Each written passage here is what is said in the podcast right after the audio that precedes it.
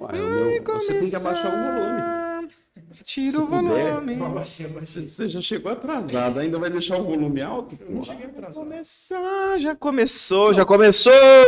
Boa noite, boa noite, boa noite, boa noite. Sejam todos bem-vindos. Estamos aqui hoje diretamente dos estúdios do Hipocast com o apresentador mais gordo da região do Paraná, o Neverton Reina. Quantos que você tá pesando, Kiko? Tô Pesando 60. 60. Vezes dois. e aí, galera do Corinthians? Tudo na paz ou não? Nossa, Kiko. Hoje nós tínhamos que ter chamado um macumbeiro para vir junto com O macumbeiro pastor. diz que vai vir daqui a pouco, Vai chegar rapaz. aí? Vai vir um macumbeiro, Caramba. vai vir um satanista, vai vir um corintiano. O que, que é mais pior para o pastor entrar num debate com um satanista ou com um ateu? Não sei, acho que um ateu, né? O ateu é pior. complicado, hein, velho? ateu, que é, ateu não crê nos milagres, ele quer a evidência ali, a Bíblia é Ah. cheia de O milagres. satanismo já acredita que Deus existe, né? Tanto que ele serve É. ao inimigo, É, o né? rival, é, tipo, É. fosse o rival dele. Onde você arrumou esse cara aqui? Esse daí, ele tava passando ali no, no trevo esses dias. Pediu uma carona o Pedrote. Tava com o Pedrote ali no trevo, ali, pedindo uma carona, e, e eu dei carona e conheci ele, cara, o Gilson. Caramba. Ele é pastor ali de Perobal ali, da Igreja Presbiteriana Renovada, e é um cara sensacional. Sensacional. Você conhece ele há quanto tempo? Neve, tira o boné pra nós ver como que é o seu Não, cabelo. mano, ficou ruim. Não, vamos ver, cara. Tá careca na lateral, velho. Eu falei pra ele, faz degradê. Ele fez Quem que fez isso? Ah, não, eu vou parar de cortar lá. Não, eu não entendi, velho. Porque eu sempre corto lá, mas eu Ah. nunca cortei assim. Vamos ver. Fazer um corte moderno, porque o moderno, do Aonde? nosso tempo, que não dá pra compreender. Cara do céu. Pós-moderno. E cobra 80 Pós-moderno, olha aí, ó. E é 80 reais o corte, ele faz isso aí ainda. Cara, eu paguei vintão no corte e Paguei ele 18. ficou louco, Kiko. É. E ainda tentei pagar no Pix, achando que ele não tinha. Ele teve que pagar. Aí ele falou, não, a FIA dele tem Pix, aí foi pra FIA Já dele. mandou na hora, Nossa, rapaz. cara. Que massa, hein, cara. O me- o ver melhor- cabelo, velho. O melhor desse corte, né? Que o corte foi bem bosta, mas, geral, mas ele é um bom cabeleireiro, mas Bom o corte foi bem bosta. Foi, foi encontrar o Quelé lá. Que, O Quelé tava lá? Colhei com o Quelé. Que ele cortou seu cabelo? Acho que é sócio do meio cabeleireiro, que ele, ele só fica ali junto ali. É, ele cuida da garagem ali também. O Kelé é É. gente boa pra caramba. Quem? Kelé. Eu gosto dele. Meu amigo. Meu irmão. Moreto. Ai, ai. E daí, Gilson? Tudo bem com você, cara? Tudo bem, graças a Deus. Dia maravilhoso esse. Dia maravilhoso. Foi- eu você perguntou como que eu conheci o Neverton, você pediu pra ele falar como ele me Conta conheceu, ele não, lá não. que você acreditou nele no Retira. E ele não. Depois de você? mudaram de assunto daí. Era mentira? É verdade. Não era verdade. É verdade, é verdade. Eu lembro até hoje a música. Não, mas você foi no retiro por causa de mim? Não, você foi no retiro Fui, por causa por do convite do Aguinaldo. Não, não, não. Aquele dia eu fui Foi por causa de mim? Foi, foi. Caramba, cara. Nossa, que, que honra. né? E o mais engraçado é assim, ó, a amizade ela começa devagar e depois ela vai aumentando. E a gente faz cada coisa pros amigos assim, conforme vai passando da amizade, você regrediu. É verdade. É verdade. Você falou pra mim um monte de vezes que eu sou um péssimo amigo e eu sei que eu sou mesmo. Pior que eu sei que eu não sou mesmo. Grandes coisas. Tipo assim, sabe aquele problema que você tá e você pensa assim, caramba, pra quem que eu vou pedir um conselho, conversar, desabafar, velho? O último nome que passa na cabeça é. Judiação, Gilson. É verdade. Você pensa assim, ah, cara, eu- antes do, do Gil só tem um daí. Eu tinha um da banca. Aí você pensa, cara, eu podia ir lá comprar uma pulseirinha de um relógio e conversar com o Tião. Filha aí conversar com o Tião. Com o Tião. Tem o Gilson ainda. Fantástico, cara. Ah, vai, vai. Mas é engraçado aquela história que você falou pra ele no retiro. É verdade. Cara, vim aqui por causa de você, cara. Nem sabia o nome dele e tal, né? Mas por que, que você foi essa cena aí? Foi assim. Em 2015, eu fui no retiro que o Agnaldo fez, né? Só que eu fui para participar. Levei lá Aham. vários jovens de Guaíra, eu era pastor de jovens em Guaíra. E aí você tocou o hino lá, você, o Juninho, a galera lá, a sua banda tocou o hino lá do Fernandinho. Aquele, ah, Jesus é rei. O hino do Fernandinho. O hino. É, ah, me conquistou. Ah. E eu vi que era um negócio assim, diferente. Era um. assim, tem unção. Tem, um- é, tem alguma coisa diferente. Tinha assim. um Mesmo rock, né? rock, você viu isso aí? Claro, eu vi na hora, né? Mas você viu isso aí pela banda ou pelo, pelo, pelo, pelo desenrolar da galera? Pelo, acho que é pela banda, mas eu não reconhecia ninguém, né? Só sabia do guitarrista, que era o Juninho, e, Pelo cantor. e do cantor também. O resto eu não conhecia, A né? banda, você sabe quem que era? Quem? Eu, Juninho Gordo, Jesus Ah, e Marcelo. Então era fantástico, então. É, não, eu acho que o Fabrício também era o contrabaixista. O Fabrício acho que veio depois. Vai ver depois, É, tá? é. Aí no outro ano, o Agnaldo fez o O retiro. Fabrício é uma das piores experiências como músico que eu já toquei, é o Fabrício. mas Ele é continua. ruim, né, Everton? Ele é ruim, tanto como músico como pessoa, mas continua. É mesmo? É, horrível. Então tá. Aí, aí voltando. Aí no outro, eu, eu falei, cara, que banda da hora essa, eu queria levar eles lá em Guaíra, só que eu não peguei contato seu nem nada, daí passou. Aí no outro ano que o Agnaldo fez o retiro, aí eu sabia que vocês já tá lá, que eu perguntei pra ele, eu acho. Eu não lembro certo. Ele falou, ah, vai estar tal dia lá. Aí eu peguei, fui lá em Mas Umuarama. você confirmou antes ou você confirmou depois com ele que você ia? Antes ou depois que você perguntou? Não, eu não pregava lá ainda, eu comecei a pregar depois. Ah, tá. Aí eu fui lá. Não, nesse ano eu preguei, é. Foi. Foi. Teve aqueles grupinhos. É, exatamente. Aí eu fui lá em Umuarama, meu cunhado morava lá, pegou a spin dele, levou nós lá, porque o Agnaldo falou que você estaria naquele horário, é verdade. Eu não ia lá. Agnaldo- ele levou lá. Aí o Agnaldo, ó, aquela banda lá que tá tocando lá que você tinha perguntado pra mim. Aí você saiu tudo suado, parecia um, um Porco. suado, assim, tudo molhado. Peraí, peraí, já já eu falo com você, tipo, se eu fosse seu fã, né? Ah, Já já eu falo com você. E saiu, eu fiquei te esperando. Ô, louco, igual Aí- artista. Aí foi assim. Caraca, velho. Eu falei, eu queria te contratar, quantos que é pra te levar lá pra Guaíra, não sei o que. Você falou, "Ah, se tiver dinheiro na gasolina, tá bom, senão nós paga. Você falou. foi assim. alguma coisa também, né? É, foi assim, o primeiro dia foi assim, lá, lá em, no celeiro em Moarama ainda, né? Daí depois foi desenrolando, aí eu peguei seu contato, nós fomos conversando. É que nessa época eu não, eu não gostava, tipo assim, nós tocava lá em cima, eu não gostava de descer e já ter o contato. Nós tinha que Ia pro curtir o camarim, ambiente, entendeu? Que era um ambiente fera, bem espiritual. lá no, e é outra coisa que eu posso ser o contrário, né? Você começou meu fã e terminou nada. Não, é verdade. Eu perdi o... Eu fechei o fã-clube lá de Terra Roxa, Cara, de não, Guaíra. mas você. Você começou meu você foi no Retiro Catimim e depois hoje não é nada. É, não, sou ainda. Eu levei você lá na escola lá pra nós tocar uns, uns hinos, falar Você pro levou na escola por causa da sua insegurança.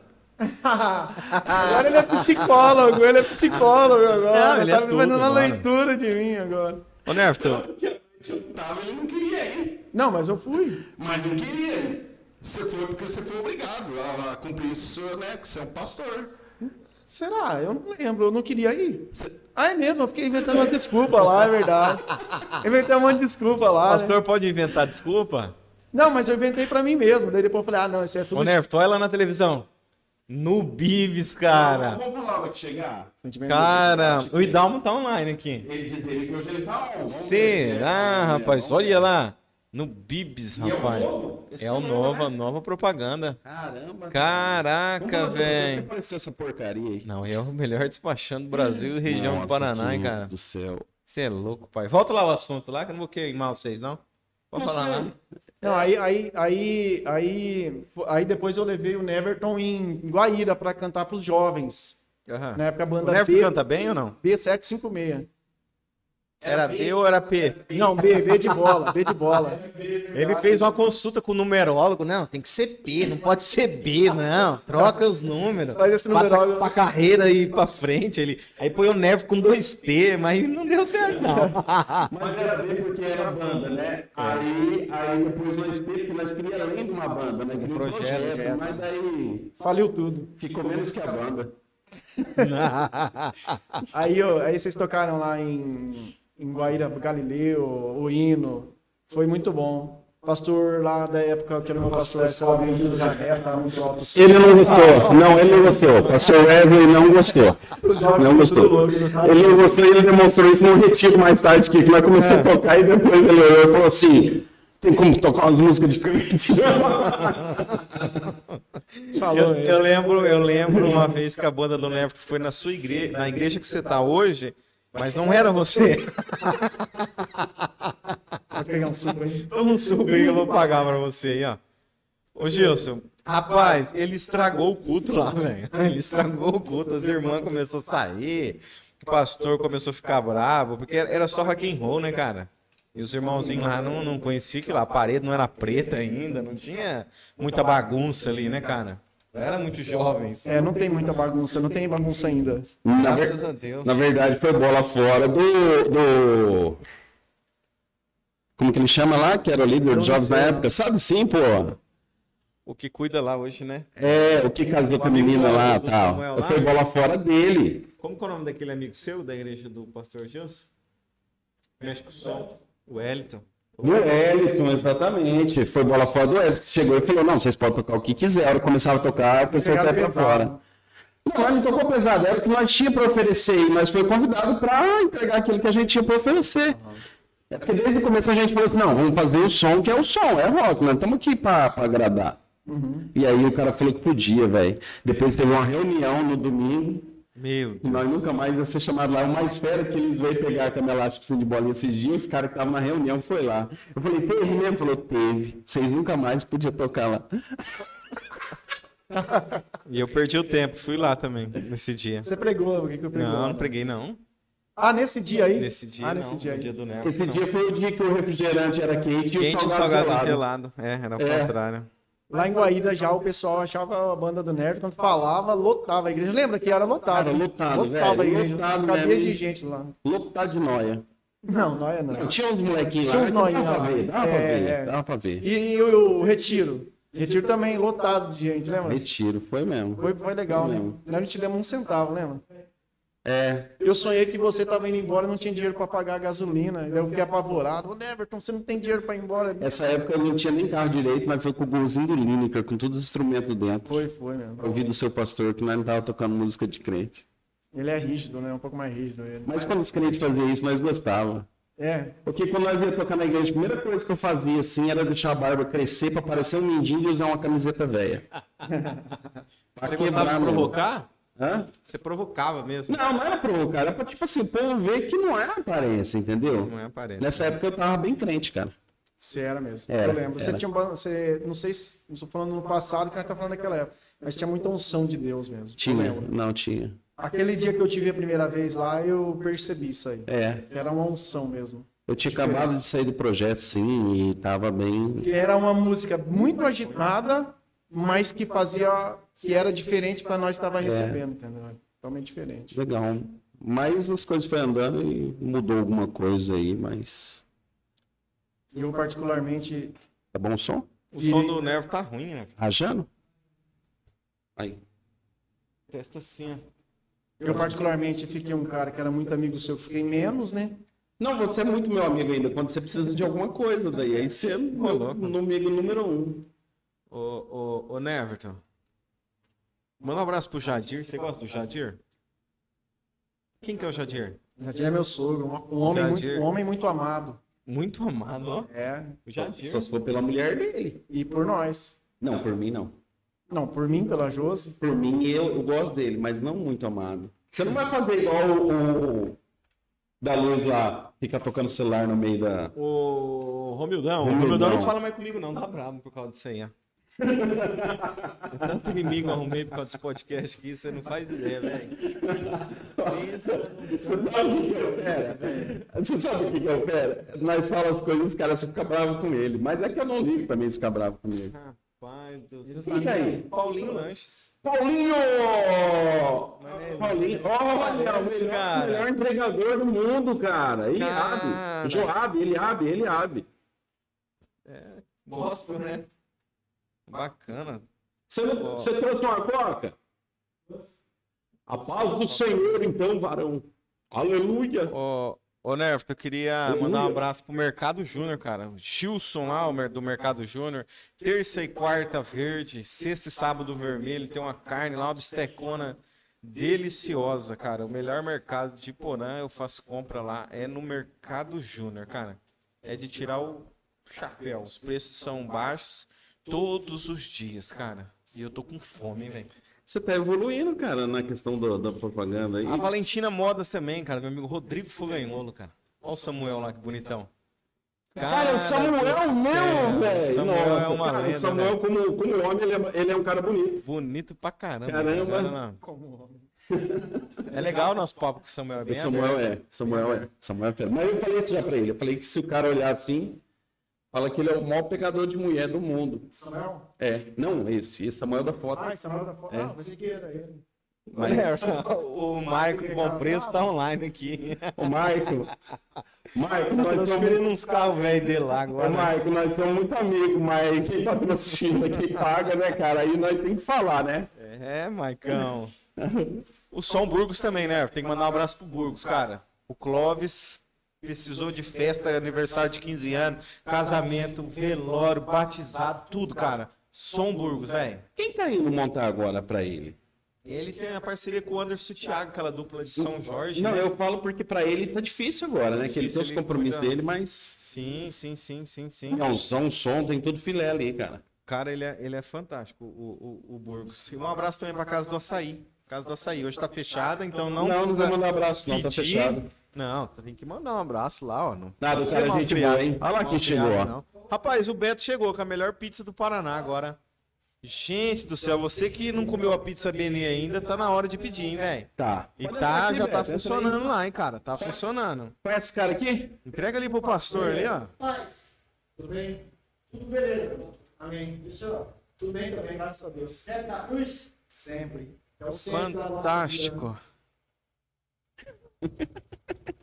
Aí o Beto aí. Você não vai comentar, não? Você tá atrás Ah, de câmera. ali, Ele, ó. ele, ele sabe trabalhar, ó. Ele fez o marketing dele, ó. Ele ficou de costas. Ficou de costa pra aparecer atrás. Aí né? sabe trabalhar, velho. Céu. Mais de 60 anos entregando pizza. Ô Beto, obrigado, meu amigo. O, o- o jogador lá, o jogador lá, o, como é que ele chama? O Bagarolo O lá, Bagarolo falou o que sua pizza é melhor que a do tio dele. é melhor do que a do tio dele, cara. O bicho é peitudo, hein? Fantástico, rapaz. Obrigado, Beto. Valeu, amigo. Beto. Ô, Nervo, você quer comer de baiana? Eu, Pai do céu. eu abre- acho que eu vou esperar a metade daquele lanche lá. Rapaz, abre essa pizza pro pessoal de casa ver, Nervo. Que pizza deliciosa, velho. Gente do céu. Não pode pôr umas propagandas assim dentro da igreja, não? De... Tipo assim, eu vi isso no Simpsons, seria uma boa pra igreja arrecadar, e eu também vi com a R. Soares com a Sky. Tipo assim, estamos aqui, irmão, oh, aleluia, glória a Deus, melhor pizza do Brasil, Benê e Paulo. Não pode, não? Acho que não, né? Não pega bem, não. Ô, Nervo, quem que é o Everson Nunes de Rondônia? Mas tá falando bem desse aqui, velho. Irmão do Everson. Wellington. Ah, irmão do Hélio conhece. Gente fina, ele tava na casa dele O agora. microfone tá dando eco agora, rapaz. Tá bom, hein? Hoje tá.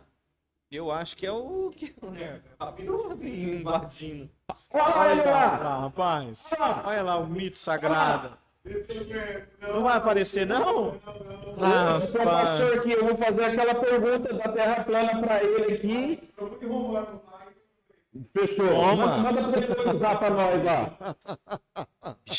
Velho, vai. Tá bom agora? O pessoal tá vocês que estão escutando aí, fala pra nós aí, Gabriela, que tá online aí. Teste som. Teste o seu, né? Ei, som. Ei, ei, ei, ei, ei, ei. Fome, fome. Tá bom? Tá bom, tá bom. Diego, Diego.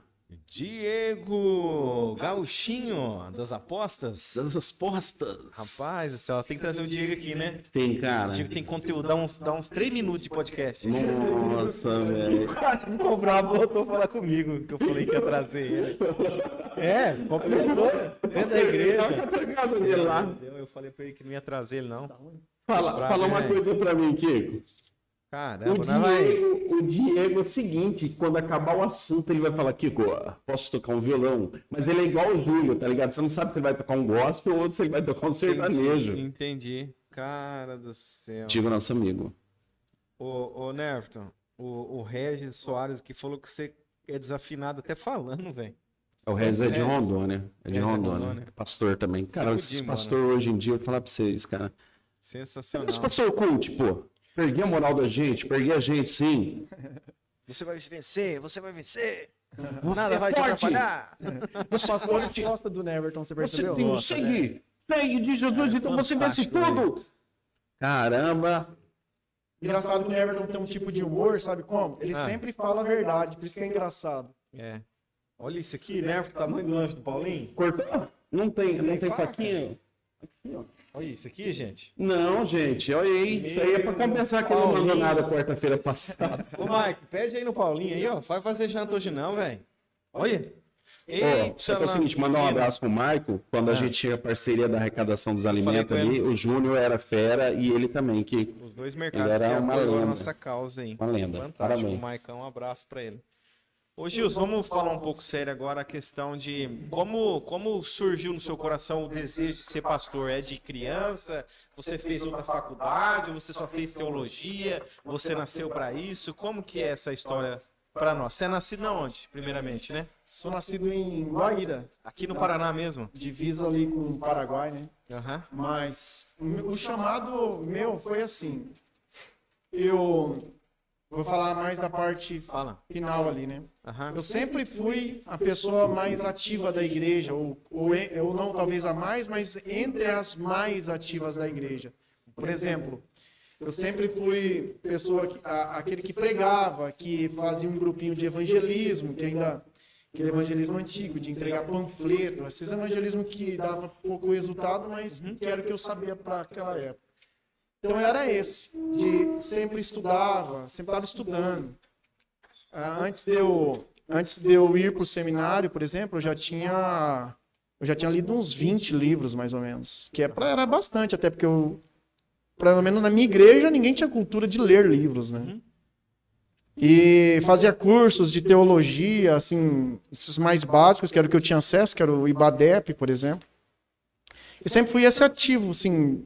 Aí eu trabalhava no Cicred nessa época. Eu- Aí chegou um dia que eu peguei vários dias que eu percebi que apesar da minha vida assim estar bem estabilizada, não era aquilo que eu queria como carreira para minha vida, né? Como vocação para minha vida.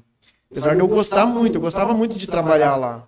Tanto era bom financeiramente, como era um serviço muito gostoso. Era Trabalhou quanto tempo no banco? quatro anos, né? Quatro anos. Aham, negava décimo terceiro, décimo quarto, décimo quinto, negava de- bastante assim, financeiramente era muito bom.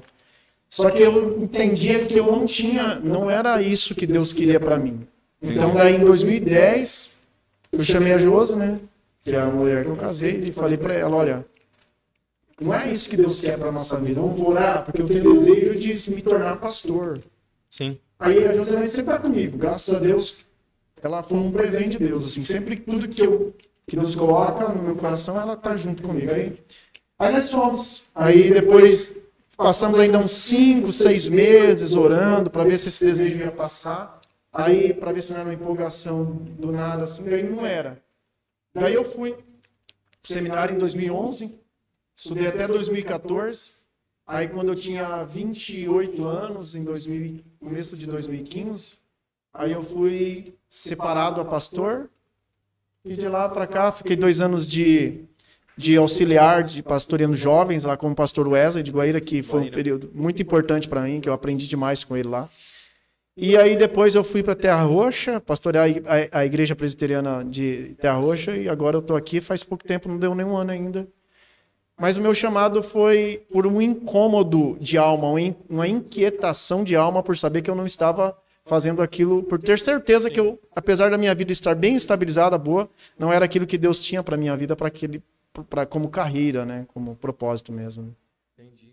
Foi isso aí que Faz aconteceu. quantos anos que você tem exercido a sua vocação de pastor? De pastor, dei, comecei em 2015, Em 2015. Então, Comecei- tem sete anos. sete anos, né? Sete anos. Comecei no, eu, eu saí do seminário em 2014, aí fui para a igreja de Guaíra em 2015, já fui ungido a pastor lá, né? É Aquele, aquele ri- ritual, vamos dizer assim. Você Né? saiu do seminário com quantos anos? Tô 28, 28 anos. saí com 28. Você é formado em matemática? Sou formado em matemática. Eu tinha me formado antes, eu cheguei a dar aula também de matemática. Sim. Em 2014, no último ano do seminário, eu dei aula por estado como processo seletivo 7 PSS. vezes 46. 7 vezes 45. É, é. Pastor, formado em matemática é 3 dízimos mais um dízimo, 4 dízimos. Tem ovelha, se perde uma, fica 99. Não, das ovelhas, mas é, agora do dízimo, mas não é. É, é. Hoje você tá em Perubal, então. Hoje eu tô em Perobal, fui em 22 de maio do ano passado. Do ano passado. Em pleno auge da pandemia, fui lá, uma igreja muito acolhedora, muito abençoada, uma igreja que tem bastante pessoas idosas. Aham. Aí eles estão assistindo? Provavelmente eles estão. Ah, Eu não di- Aham. Beleza. Não, é porque daí eles estão assistindo e eu ia fazer um comentário, não vou mais. Não, não comenta com não, não. Você faz academia? Faço. É bombadinho pra Eu-. Eu e a Josi. É? Bombadinho? Não, acho que é... assim, tipo assim, né? Que nem o Jesuel, assim, meio fortinho, tá? Que nem o Jefferson, né? Não, o Jefferson é gordo, pô. É por causa que pastor, não, não- eu tô fora do padrão de pastor, né? Tô- É pastor teria- deveria ser um pouco gordo, que andasse de social. Seguindo a Ana Paula Velho. Varão, pastor gordo tá errado, é porque ele jejua. É, no jejum. Mas Mas eu- vocês fazem mesmo? Nós fazemos, eu faço porque eu gosto, assim, por, por questão de saúde. Eu- lá na nossa igreja, lá em Perobal, eu sempre prego. Se você perguntar para os membros, você vai ver que, além de eu pregar contra o pecado, claro, né? Eu prego também contra refrigerante, contra pessoas que têm vida sedentária, minha coca aqui, vai falando. pessoas que, que ficam perdendo tempo com rede social, Facebook, Instagram, que joga a sua vida no lixo. Eu, eu prego muito contra essas, essas coisas. Eu acho que eu acho que Deus não quer que nós venha viver a nossa vida lá apenas, mas Ele quer que nós vivamos a vi- nossa vida de maneira plena aqui também. Essa é uma das dos, dos pilares da teologia da missão integral, que é não o objetivo do, do cristão é não tirar apenas o homem do inferno, mas também tirar o inferno de dentro do homem. Mas não é minha teologia não, mas acho legal essa frase É deles. como se fosse viver o céu aqui na terra. Isso. Como se fosse Uma expectativa daquilo que é, É. o céu e você trazer para Aham. sua vida aqui. Aham. Claro, nós não vamos estar assim isento de doenças, de problemas, essas coisas que lá no céu nós não vamos ter. Não, mas eu digo de caráter, né? Do seu De caráter. caráter, de, de da gente conseguir tentar pelo menos construir uma vida melhor, fazendo exercício físico para não ter problema de saúde, comendo, fazendo uma boa alimentação para não ter problema de saúde. Você não vai comer pizza? Provavelmente eu vou. Ué, mas não é uma boa alimentação. Nós vamos abrir uma exceção hoje. ah, tá. Eu trouxe esse suco aí, você não vai tomar coca também. Coca eu não tomo, não. Refrigerante faz tempo que É? eu não tomo, nem Porque, porque quando você pega o rótulo da coca e vira na luz, tem o símbolo do diabo, é por diabo. isso? Alô, diabo. Você viu aquele pastor falando que café é pecado tomar café? Café. Por quê? Você vê, café vicia. É viciante. E o do Uber? O do Uber. Do Uber, não, do Uber. Uber é o pior não, que do Rebu, né? Uber. Rebu. Cara do céu. Pior é que esses caras, só sabor. qualquer coisa que o Malafaia falar. Mas isso não é de hoje, não. Na época do Voz da Verdade, quando eu ainda era novo convertido, há uns, há uns quase 20 anos atrás. Não, há 20 anos atrás, eles rodavam o CD do Voz da Verdade ao contrário para ver o que, que falava. Era o disco, o disco. Não é Os caras procuram Era igual da demônio, né? Xuxa. Igual da Xuxa. Os caras procuram demônio, né, velho? E aí você procura demônio em tudo. né? E quando você chega na academia lá, você chegou. As do senhor aqui, irmãos, os caras nem é crente ou você baixa a cabeça e vai andando? Você unge a esteira antes ali? Como é que é o negócio aí? Eu unjo com Vai de calça na, na, na, na academia? Não? Não, não. Não? Não, Calça jeans? na praia, você tava de calça jeans? não, não. Não? Tava de bermuda. Bermuda? Sem camisa ou com camisa? Sem camisa. Ah, Os caras, é pô. pastor Só tem fera. camisa? Tem camisa. Não. por isso que você vai academia, pra ir na praia. Mas será que os irmãos estão vendo aí? Na verdade, sabe que, que lá, em- lá em Perobal eu percebi uma coisa. Eu não conheço muita gente, mas eu percebi que todo mundo me conhece. Eu chego em lugares que eu nunca entrei, eu falo, ô pastor, tudo bem? O pastor é bem conhecido, né? O cara, faze- o cara fazendo bem não, não conhece. Ele fez uma cagada. Caramba, aí você tá morto. conhece, viu? Aí conhece. Já pensou o, o, o, o, prefeito da cidade, aquele pastor tá demorando pra pagar o IPTU. o que que é despachante? Ele sabe os caras que pagou o documento, velho. É Os clientes tá andando sem pagar o documento. Doido pra ir preso. Mas é o seguinte, aí dessa expectativa toda que você teve e foi e cresceu dentro de você mais ainda, e não contrariou, você virou pastor, e no meio, nesse meio aí, cara, não teve nenhuma vez de, de insegurança, de, de... É porque, tipo assim, cara, tentando, eu tô perguntando isso para mostrar o lado humano Sim. de um pastor. Porque às vezes o cara é pastor e o pessoal acha o quê? Não, esse cara é um super-herói, ele é um anjo aqui na Terra, ele não erra, não falha, ele é muito seguro, ele não tem depressão, ele não tem nenhum problema, ele não tem nada. Então, isso aí é uma. é- Sabe, sabe que eu tenho um problema? E o, o meu problema é que eu, a, Josi, a Josi me ajudou a corrigir esse problema, que eu sou muito sincero. E, e aí a Josi ajudou a corrigir. Por exemplo, uma vez uma pessoa falou assim pra mim lá na igreja: Pastor, você acha que eu faria isso? Aí, em vez falar assim, ah, eu acho que não, né, irmã? E tal, né? Eu falei assim, eu acho. ela, ela saiu da igreja. Perdi um membro da igreja naquele dia. E, e outras situações também já aconteceu comigo, né? Assim, mas eu, quanto a isso, eu, eu, eu sei que é algo que, se eu for sincero, vai ajudar muitas pessoas. Em 2015, eu estava praticamente decidido a não ser pastor mais no final de 2015. Porque ah, ah, o problema não estava nas pessoas que estavam ao meu redor, mas na expectativa que eu tinha criado em relação às pessoas que estavam ao meu redor. E eu criei uma expectativa muito alta, e aí depois não fui atendido, lógico, que nunca vai ser atendido, nunca seria atendido nas expectativas que eu tinha criado. Eu tinha decidido a não mais ser pastor. Só que daí foi um homem de Deus, até o pastor Luciano Adrian, que ele faleceu de Covid agora, recente, um homem de Deus mesmo, em junho. E ele foi lá, pregou na igreja, ele me chamou lá na frente, falou assim coisas que eu pensava, que eu falava sozinho, andando de moto às vezes. Eu falava algumas coisas, ele, você falou e tal, toma cuidado com o que você está falando. E Deus te chamou e falou coisas absurdas, sobrenaturais. Nesse Aham. dia Deus me levantou. Aí eu nunca mais tive pensamento de, de sair, de não ser mais pastor. Eu já tive outros tipos de pensamentos. Tal, tipo, poderia ter uma profissão secular e ser pastor, construir uma carreira fora e tal, né? Tipo, poderia. Isso esse tipo de pensamento eu já tive, mas de desistir nesse, nesse ano de 2015 eu tinha decidido a, a não mais ser pastor e levar uma vida cristã sem ser pastor, fora daquilo que eu tinha convicção de que Deus tinha me chamado. né? Será que tem jeito, cara, de viver assim? Eu acho que não. Cada um, Deus chamou cada um para um propósito. E se pior do que uma pessoa que tem um propósito e que ele está fora, pior do que isso, é só uma pessoa que está dentro de um propósito que não é o dele. Por exemplo, se eu, Deus me chamou para ser pastor e eu estou fora, eu vou ter uma tristeza muito grande. Mas se Deus não me chamou para ser pastor e eu sou pastor por algum outro motivo, a minha tristeza é muito maior. Então, você viver dentro do propósito que Deus te chamou é o que faz você ser completo, né? Seja como pastor, como empresário, como hipocast, como influencer, como qualquer coisa que Deus tenha te chamado. Né? Legal. O- e, e, assim, a coisa que mais desanima o, o, o pastor é as ovelhas, né? São as ovelhas, é. É muito Mas- difícil, né? Aham, mas eu aprendi uma- algo com. É, é, apesar que vocês falaram de maneira de brincadeira, mas teve tem um coach, que também é pastor, que me ajudou muito nessa questão de comportamento.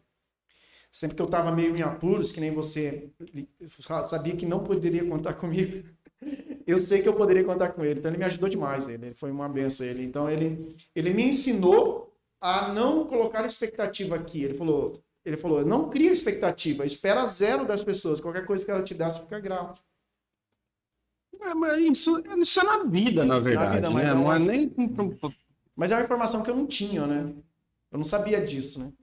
E, e também um pouco, a- nós que somos pastores, eu e os outros pastores, de maneira geral, os pastores são ingratos. Eles não são gratos. E eu aprendi também com esse coach Sim. que eu preciso ser grato por Deus, pelas ovelhas que Deus colocou no meu, na minha vida. Porque funciona assim. Exemplo, eu que sou um pastor, que a igreja é quem paga o meu salário. Tem irmãs lá que são muito simples, que ganham, por exemplo, dois salários, um salário, que é dizimista fiel. Vive com 900 reais e dá 100 reais de dízimo Sim. para que eu possa ter tempo de cuidar das ovelhas, visitando, estudando, preparando boas pregações, orando por eles. Aí como que eu vou é, como que eu vou ter algo contra esses irmãos, sendo que eles estão fazendo tudo o que eles podem e às vezes eles fazem mais do que eles podem para que tenha um pastor que os ame. Então, me, a minha obrigação, entre aspas, mas é, eu prefiro entender como a minha gratidão a Deus e a esses irmãos é amando e cuidando deles, né? Cara, Esse é o meu papel. É difícil. Uma, uma só, o, o Márcio fez uma pergunta bacana aqui, ó. Explique-nos como identificar o propósito de cada um. Porque às vezes tem pessoas aqui, né, É. cara? eu- tipo assim, eu não sei pra que, que eu nasci. É, hoje a maior crise de identidade está nas pessoas. Você pergunta pra pessoa quem é você, ela não sabe. É. Pra que, que você tá aqui? Não sei. Márcio Então, tipo, Bispo? O Márcio Bispo Metalúrgica MB. Ô, ô Gil, isso é uma pergunta bacana. Boa, Como boa. identificar né, aquilo como a sua experiência, né? Deus te incomodou, né? A ser pastor, né? E muitas das vezes as pessoas têm sido incomodadas, mas não têm identificado, né? É que Deus, além de incomodar ele, no final de 2015, confirmou. É. Confirma. E aí as pessoas, esse eu vejo que é o problema às vezes, Kiko, às vezes a pessoa tem algo, mas ela espera essa confirmação e que muitas vezes não vem, porque a confirmação já é o que ela sente. Sim. Ou não. 100%.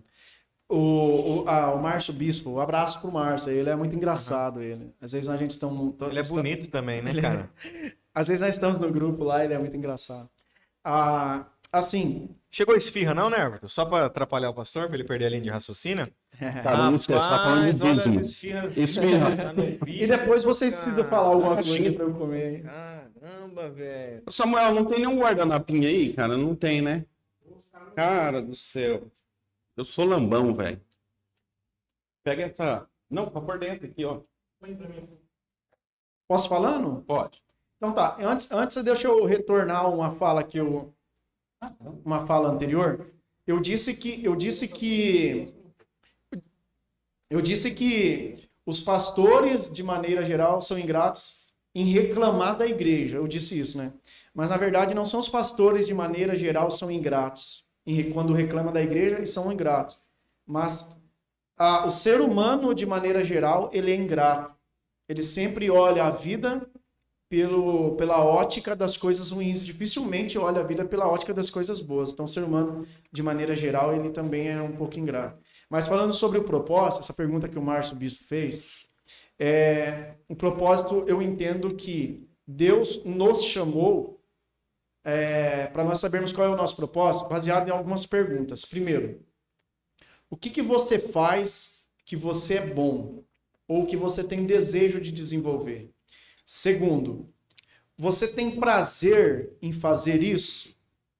Terceiro, as pessoas reconhecem que você é bom nisso, ou pelo menos que está melhorando nisso? Eu acho que essas três perguntas ajudam a descobrir o seu propósito. Por exemplo, o Neverton gosta de cantar e tocar. Never, você tem prazer em tocar e cantar, em aprender músicas? Tinha, não tenho mais não. Você, as pessoas reconhecem que você tem melhorado nisso? Não, reconhecia o que, que era legal. Entendeu? É assim que você descobre o seu propósito. Você é bom nisso? Se você Não. é, pelo menos tá, tem prazer em aprender. Por exemplo, eu como pastor, eu tenho prazer em ler livros que falam a respeito do assunto teologia. A pessoa que é empresária vai ter prazer, que Deus o chamou para ser empresário, vai ter prazer em ler livros que falam sobre empresários, sobre empresas, sobre vendas, sobre esse assunto. Então, aquilo que você foi chamado, você tem prazer em aprender a respeito desse assunto. Se você não tem prazer, você não foi chamado para isso. Porque Deus não tem aquela história dos pentecostais, né? Tipo, o rapaz gosta de uma loira, daí chega um irmão lá, ó, eis que te digo, Deus falou que vai te dar uma morena. Parece que só quer judiado, cara. Deus querendo judiar da pessoa o tempo todo. Isso aí é algo que não existe. Então Deus te dá um, um seu chamado dentro daquilo que vai te dar alegria em fazer. Não vai ser um peso em fazer. Vai ser uma alegria, entendeu? Pro Márcio Você sabe, acha que o peso não, não pode ser um processo até que você venha desenvolver gosto? pode ser um processo, mas nunca será uma, uma vivência de maneira geral, né? Por exemplo, eu tive essa, essa queda, entre aspas, em 2015, por outros momentos, talvez eu tenha tido um certo desânimo em não ver o resultado que eu esperava da igreja. Mas isso são momentos, mas de maneira geral eu estou bem contente e, e esperançoso e estudioso em relação àquilo que para para qual Deus me chamou. Se o Márcio, Deus te chamou para você ser, você terá prazer naquilo, terá interesse em aprender e ele não será um peso permanente para a sua vida. Fantástico. Quem tem dúvida, né, cara, é um, é um, é um assunto muito bacana. Mas será que não vem, tipo assim, que. É... Eu vou dar um exemplo de mim. Ah, tá. Você tem um chamado para ser evangelista. Ah, tá. Por quê? Porque você se comunica bem. Aham. Mas peraí, antes de conhecer isso aí, já tinha essa comunicação boa. Antes de conhecer o. Antes A de- Deus, antes de se envolver com a igreja, antes de tudo isso. Aham. É isso que eu falo. Mas, tipo assim, já tinha antes. Não foi algo que foi apresentado ali naquele momento. Claro, Deus Deus. o que eu era um evangelista do mundo? Não, você, eu- esse, esse dom, Deus já dá as características para cada um para cumprir o propósito dele. Entendeu? Isso é calvinismo. Não, é calvinismo, não, é o que é. É, né? Aham. Então tá, continua. Por exemplo, eu sou analítico, meu perfil. Eu analiso, eu faço muitos cálculos, eu tenho. Vou ver se vai dar, se não vai dar. Isso aí, Deus me fez assim para o propósito que Ele tem na minha vida. Você talvez seja um- uma pessoa que gosta de executar, um executor. Não vamos Como que vão pintar? Se você eu vamos falar, vamos ver quantos que nós vamos gastar, vamos ver quantos que vai ser. Você não, vamos fazer, vamos fazer, vamos fazer. Caso que esse é o seu perfil. Deus te fez assim para o propósito que Ele te chamou. Mesmo que você não é cristão. Tá, e se o cara nunca for cristão e Deus e ele nunca teve essa conexão com Deus, mas ele é bom em algo? Não, mas daí aí ele vai ser, ele vai ser, ele vai cumprir aquilo que, que ele é bom, mas sem conexão com Deus. Um ateu, por exemplo. Por exemplo, Steve Jobs.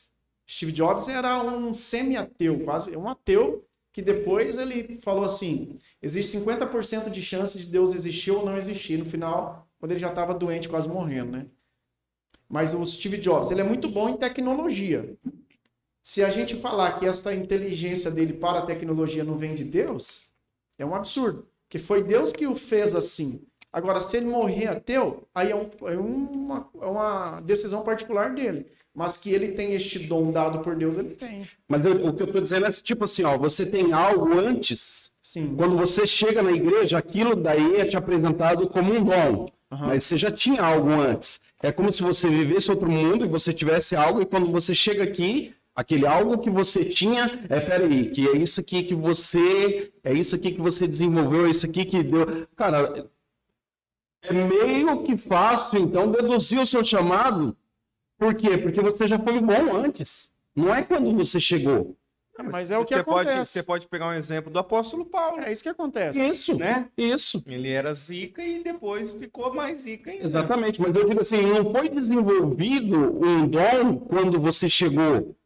Não, foi encontrado por você. Pode ser desenvolvido. Identificado, né? Eu entendi. Você, você quer dizer que se a pessoa se converteu, recebeu Jesus, ela deveria começar do zero, né? Não, Não é que com pessoas- não, é que as pessoas pensam assim, não, É. peraí, quando eu chegar na igreja, aí eu vou ver o que, que tem lá, e aí eu, eu, eu, eu vou, vou começar a entrar nesse meio e tal. Mas na verdade ele, ele já tinha algo aqui atrás. Já tinha, claro. Quando ele chegou aqui, aí ele entendeu. Aham. Por exemplo, vou, vou- vou dar um exemplo aqui, por exemplo, tá, o é comunicativo, tá, antes de, de- beleza, isso aí é só um cara que conversador, isso aí é o que era no mundo. Aí chegando na igreja, por exemplo, na igreja que nós estava antes, eu, ao tempo que eu fiquei lá, eu não, eu achei o propósito da música, mas eu sabia que não era só aquele, mas eu não sabia o que era. Quando a gente começou ali, aí eu encontrei outro propósito que faltava. Que- Da ação social, Não, do do evangelismo. evangelismo. Pela, pela, pela, maneira de se comunicar, pela facilidade de- Aham. de se comunicar. Então é isso que eu tô falando, tipo assim, não é, é que as pessoas chegam dentro da igreja e elas vão, peraí, agora aqui dentro Deus vai me mostrar, É. vai me moldar, vai me trazer, vai me não sei o que, o meu dom. Não, peraí, é algo, porque você É. falou assim de gosto, é algo então que a pessoa já vivia Já. ali. Aham, exatamente. É igual a Charla falou aqui, é que Deus criou já o cara com propósito, Aquele- né? é. Desde, desde quando nasceu aqui. Exatamente. Por Não, exemplo, mas eu digo assim, Deus Não, o com entendi. propósito, mas pode ser um propósito, mas não que o cara vai ser um crente, um evangélico, ou, ou- ou- ou- ele pode ser um ateu. pode ser um ateu. Ele pode ser ateu. O Pode problema, ser. é, o problema é que a gente pensa assim, não, o propósito de Deus desde o começo foi para você que lá você vai servir ele. E eu vejo muita gente morrendo achando isso. Não, vai chegar uma hora eu vou me converter aqui porque é um propósito de Deus para minha vida. É. Não, mas peraí, tem uma ação aqui no meio. Tem uma ação. Se ele não. é, a- a- muitas pessoas que não são, que nunca foram cristãs, mas que fizeram muito bem para a humanidade. E é claro que eu acredito que esse, isto que essa pessoa tinha, Graça mesmo não comum. sendo cristão, é graça comum, é. Foi algo que Deus entregou para ele. Steve Jobs, é, Bill Gates. Bill Gates, Bill Gates é Esse agora, o, o, o do Elon, Elon Musk. Musk. Elon Musk. Foi Deus que deu esse, essa, essa, essa inteligência maior, este, este tato, esta aptidão para essa, pra esta, esse fim que ele está fazendo? Para o bem da humanidade.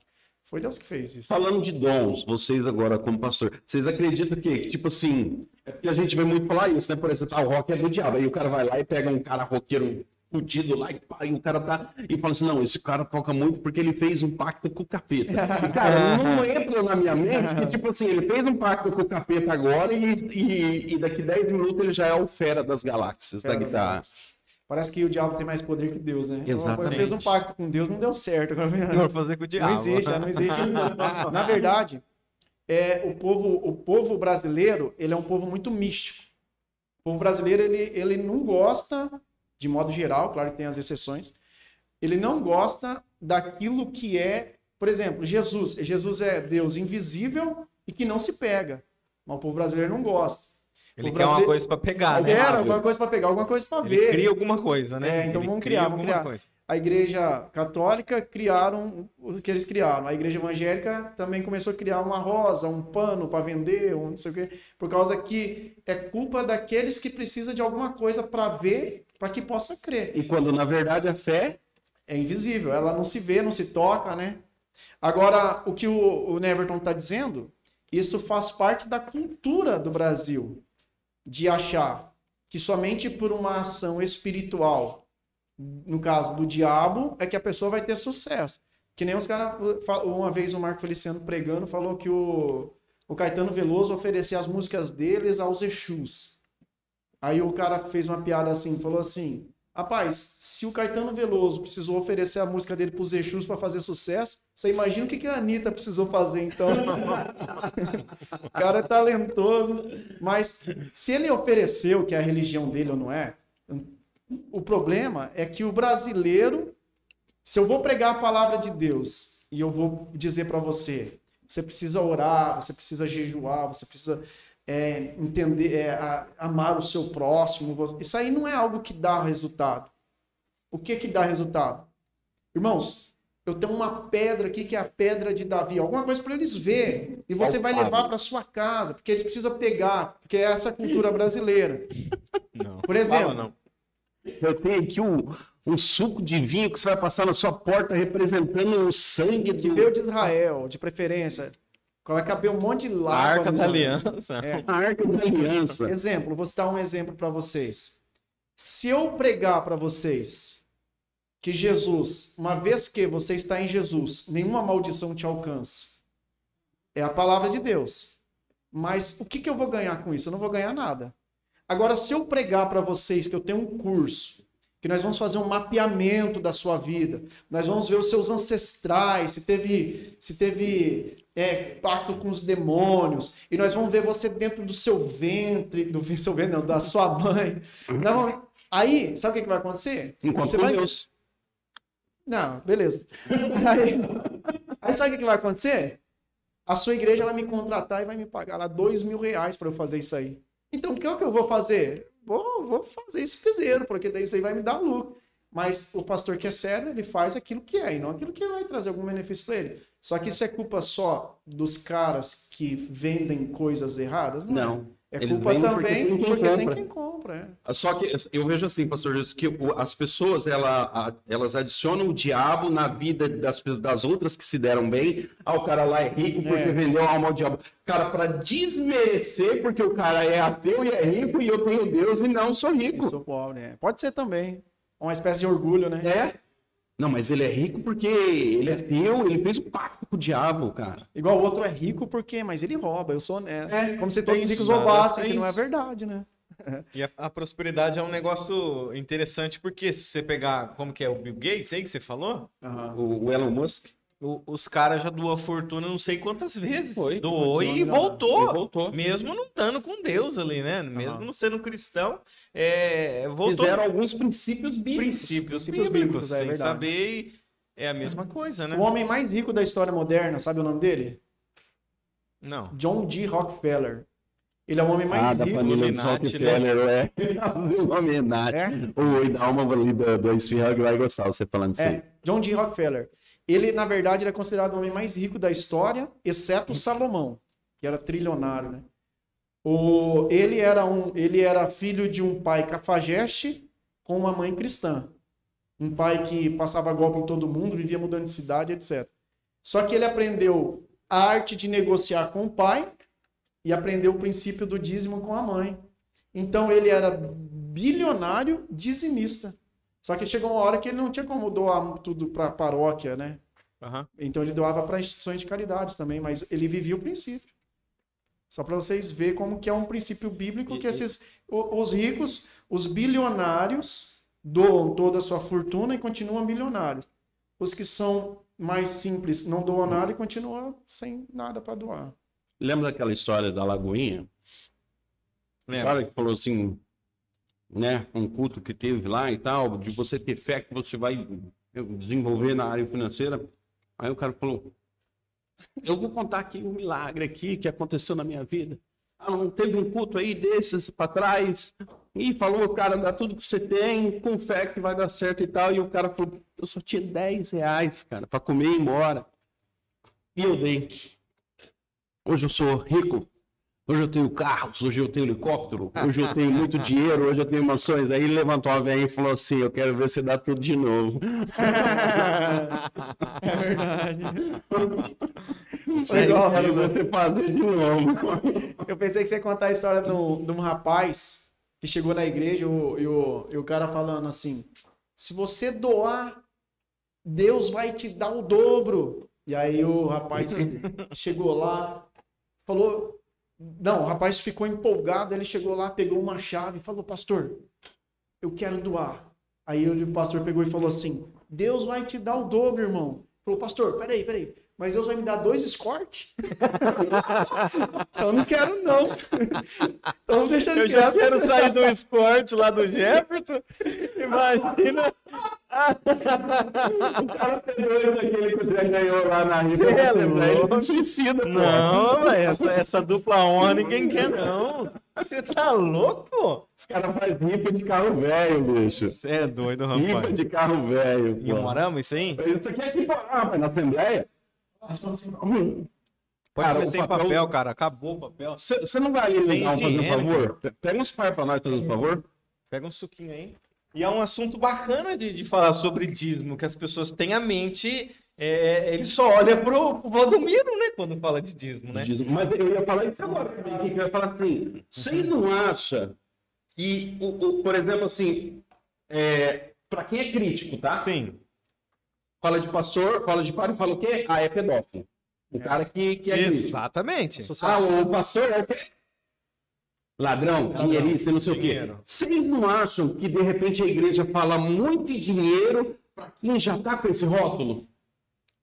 Na minha opinião, não. Eu, eu penso que o problema é que as igrejas sérias não têm acesso à mídia. Então, as igrejas que têm acesso à mídia são as igrejas que fazem isso. Mas, por exemplo, se você pegar igrejas sérias, a, a permanecer, a renovada, a assembleia, ela não fala dinheiro o tempo todo. Agora, se você ligar a sua televisão, vai ter lá o cara do chapéu, vai ter o Edir Macedo, vai ter aqueles caras que só fala disso. E o R.R. Soares, aí parece que todas as igrejas evangélicas são assim. Mas não, a igreja, a igreja do pastor Richard, por exemplo, é uma igreja que não, nem fala de oferta. Eu, nunca, eu preguei várias vezes, nunca vi falar. A minha igreja, já teve irmãos da igreja que reclamou porque eu não falo disso. Então não é. Agora, nós temos acesso à mídia? Nós temos um programa na Band, na, na rede Na Rede Record. TV, na Record, Não na, tem. na- Aí fica parecendo que todos são assim. O que E não é- é uma verdade. E é uma, uma pura mentira, porque daí, tipo assim, as pessoas generalizam tanto o, evangélico como o ladrão e o padre como o pedófilo, né? O que é uma mentira. E é uma mentira, porque é, é, aqu- aquelas pessoas que têm é, a mídia ao seu favor, ela, e, e- e ela usa o evangelho por favor, o benefício próprio dela, ela vai acabar com tudo. Acaba com tudo que entra todo mundo. Exato. Por exemplo, se nós falarmos sobre política, a tendência de nós ficar uma hora falando mal de política Sim. é maior do que nós falar coisa boa. Bem, Por causa que um ou outro generaliza como se todos fossem ruins. Né? exatamente. E você falando da, da benção lá no Nervo, que o cara é dois escorte, o Jadir falou, e se for dois tempra? Doar um e ganhar dois tempra. igreja não tá mostrando amor, Não, Deus tá isso aí não é Deus, ódio. não, doido. Isso aí não é Deus, não. Deus aí tá Cara, castigando. Eu, eu falo porque, cara, é... eu tava conversando com um cara hoje. Uhum. Eu vou- não sei se eu posso falar o nome dele ou não, tá? Mas Fala não. é, ele falou uma coisa que eu também penso. Cara, você já parou para pensar assim, ó, se as igrejas de Porã se reunissem, o Ciplay, que comanda tudo, se reunisse. Gente, isso aqui é a opinião do Neverton, tá? Não é do Kiko, não. É, se se reunisse, cara, vocês não acham que eles poderiam fazer um trabalho sensacional, social, não somente de quem faz parte da igreja, de quem faz parte do meio, mas também para fora? Tanto, é, por exemplo, assim, a clínica de, de recuperação de drogado. Você acha que não tinha capacidade de ter uma clínica? Sustentada pelas igrejas, Pela que igreja seria um tratamento top. Você acha que não tinha condições? Sabe, a, a- a- eu, eu entendo. Aí, aí é porque é difícil, porque assim, ó, quem presta assistência, a igreja que prestar assistência social, Aham. da outra vai ser vista assim, ah, só faz para se aparecer. Exato. Por quê? Porque é quem não presta e quem não faz nada, para quem não presta Sim. assistência social. Então é difícil falar desse assunto, porque daqui a pouco alguém fala, ah, mas faz para se aparecer. Não, mas, cara, daí não acha que o fato do dinheiro daí de estar sendo visto, a igreja e os pastores também não vai um pouco também por isso, cara? Por achar assim, ó, a igreja arrecada em muito, cara. Igreja, eu não tô falando assim, por exemplo, a sua que começou agora, mas pega uma igreja grande, pega uma igreja do Edir Macedo, por exemplo. Ah, mas daqui a pouco vai vir alguém e vai falar assim: ah, mas tá bom, ela faz um trabalho social, mas pra mim é igual o Neymar que ganha 300 milhões por ano e abre uma escolinha de futebol gastando 10 mil por mês. Pô, é uma lógica. piada, pô. O Não tem lógica, a conta não fecha, né? que, que você acha? Não, é, é a mesma linha de, de raciocínio que eu tenho, é essa questão de, de do social ser feito, é para isso. Aí, você, por exemplo, você falou da, da Universal, eu creio que é a que mais arrecada dinheiro hoje. Os caras têm, têm os projetos deles? Tem, cara. Mas poderia ser muito mais. Muito mais. E, e eu pego um exemplo, por exemplo, da Igreja Católica. Eu acho que é o, é o- é o lugar que tem mais dinheiro do mundo. É o lugar mais rico. Mas Se sim. quisesse acabar com a fome, cara, as igrejas, o- os. Pega, vamos pegar mais, mais perto então. Aquele negócio que aconteceu em Minas Gerais. Aham. Ali tem umas duas, três igrejas que se quisesse Lagoinha. acabar com a fome lá, acabava. Lagoinha. Conseguia manter todo mundo. Mas O às vezes é que, perde o foco. é eu acho que eles ficam sempre esperando assim, ó, o, o, o, o governo. Espera só do governo, O e governo. não é do governo assistência isso. social já tem aqui na cidade, é um papel do, do- do- do- da prefeitura. Ah, lá na Lagoinha lá, ah, não, já tem uma assistência lá que tá dando. É. Ah, Não, mas peraí, nós doamos 10 cesta básica ali. E daí, velho? 10 cesta básica é o que em vista do que se arrecada? O que, que você pensa? Eu penso que esta é uma realidade para algumas igrejas, mas não é uma realidade de todas também, não. Mas da maioria. Depende o que você entende como maioria. Me fala qual igreja lá em, em, em, em Perobal presta assistência social? Não conheço nenhuma. Desse, de- nesse porte, não. Nesse Qual porte. igreja que porá presta assistência social? Permanecer? Ah, se, se tem outras que faz, a gente não sabe, né? É que aí, é isso que eu falo, Gui, que, é que às vezes o cara vai lá e doa uma cesta básica e fala assim, não, nós ano. fazemos. Ou É. senão, tipo assim, não, nós fazemos com os nossos membros. Cara, mas o mundo não é feito só dos seus membros. Exatamente. Não é só a sua casa, né? Não é, cara. Tem o vizinho, né? Eu olho, por exemplo, assim, mais uma vez, é uma crítica minha, uma opinião minha. Eu olho assim, pro dia do evangélico, por exemplo. Eu não sei como é que é lá, mas, cara, eu olho aqui em Porã e me envergonho, porque é um momento onde as pessoas poderiam arrecadar, por exemplo, com a entrada na Casa Cultura, alimento, arrecadar coisa. Eu não sei se a última vez foi feito isso ou não. Não sei. Mas se, eu sei que para trás não foi feito. Arrecada, cara, e faz. Aí alguém que, que, que faz pouco vai falar assim: ah, a gente faz, mas não precisa ficar falando. Pode saber que faz. Não faz nada. Não, mas a, é, é uma questão muito controversa essa. Ah. Ela, ela é controversa de, de, por exemplo, se você pegar Universal, que nem gosto de falar mal da, de igreja dos outros, né? Nem, nem de outras Mas a Universal pode. É quase não, uma seita. Não, não pode, mas, por exemplo, se você pegar a Universal, a Universal é uma igreja que o objetivo principal dela não é pregar Jesus, é arrecadar. Elas têm até metas, as igrejas. Eles abrem um aniversário aqui em Porã, eles têm uma meta. Se não bater essa meta de dinheiro lá, eles fecham a igreja. Então, não deve ser comparado com a igreja como a renovada, como a, como a Assembleia de Deus, como a Batista, como a Presbiteriana. Ela não deve ser colocada no mesmo nível destas igrejas. Porque as outras igrejas são igrejas cujo fim é pregar o evangelho e não arrecadar dinheiro. Mas se você pegar, tem 10 igrejas dentro da cidade, tem uma igreja que arrecada bastante dinheiro, as outras vivem contando moeda para conseguir fechar o caixa no final do mês. E não é porque paga muito para pastor, não é porque traz artista famoso, não é por nada disso. É porque realmente a igreja, em sua maioria, na maioria das igrejas, são compostas por pessoas que são simples. Você concorda um pastor ganhar 11 mil reais? Não, Numa cidade de 14 mil pessoas? Não gosto da opinião porque eu sei que isso é particular, deve ser um caso que aconteceu não, aqui. Mas, não, mas é, a sua opinião é se você concorda, não é de quem é. Não, mas deve ser um caso particular, daí fica ruim para eu falar. Deve ser um caso que você está pensando de alguém aqui. não, mas daí vai, vai, vai, na verdade, rola no Brasil inteiro. Dessa Por exemplo, então como que funciona? É, as igrejas, de maneira geral, elas conseguem ficar empatado quando não fica devendo. Porque é errado vocês pensar que quem ganha muito dinheiro dentro de igreja é um sinal que a igreja ganha muito dinheiro, porque não são todos são fiéis na contribuição. Normalmente fiel é aquela pessoa que ganha pouco, que é fiel. Então a igreja tem lá 100 pessoas, mas não tem dinheiro nem para pagar as contas direito. Isso é o que acontece. Aí para ela trabalhar com, na parte social, ela vai ter despesas. Você deve ter despesas ou não? Sim. Não é, não ganha tudo. Sim. Cara, mas não ganha tudo, já é a maior parte. Maior parte, mas não é tudo.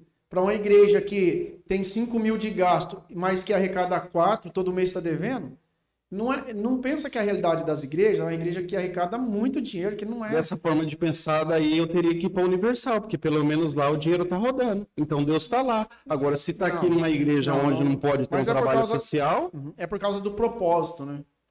É igual ONGs as ONGs que são fundadas no Brasil, você pode perceber que o, o, foco delas é pegar o dinheiro e às vezes distribuir um pouco, mas tem muito pedágio no meio dessa distribuição para as pessoas carentes. E essa igreja que você está falando, que é a última vez também que eu vou falar dela, que fica, não gosto de ficar falando, colocando nome, né?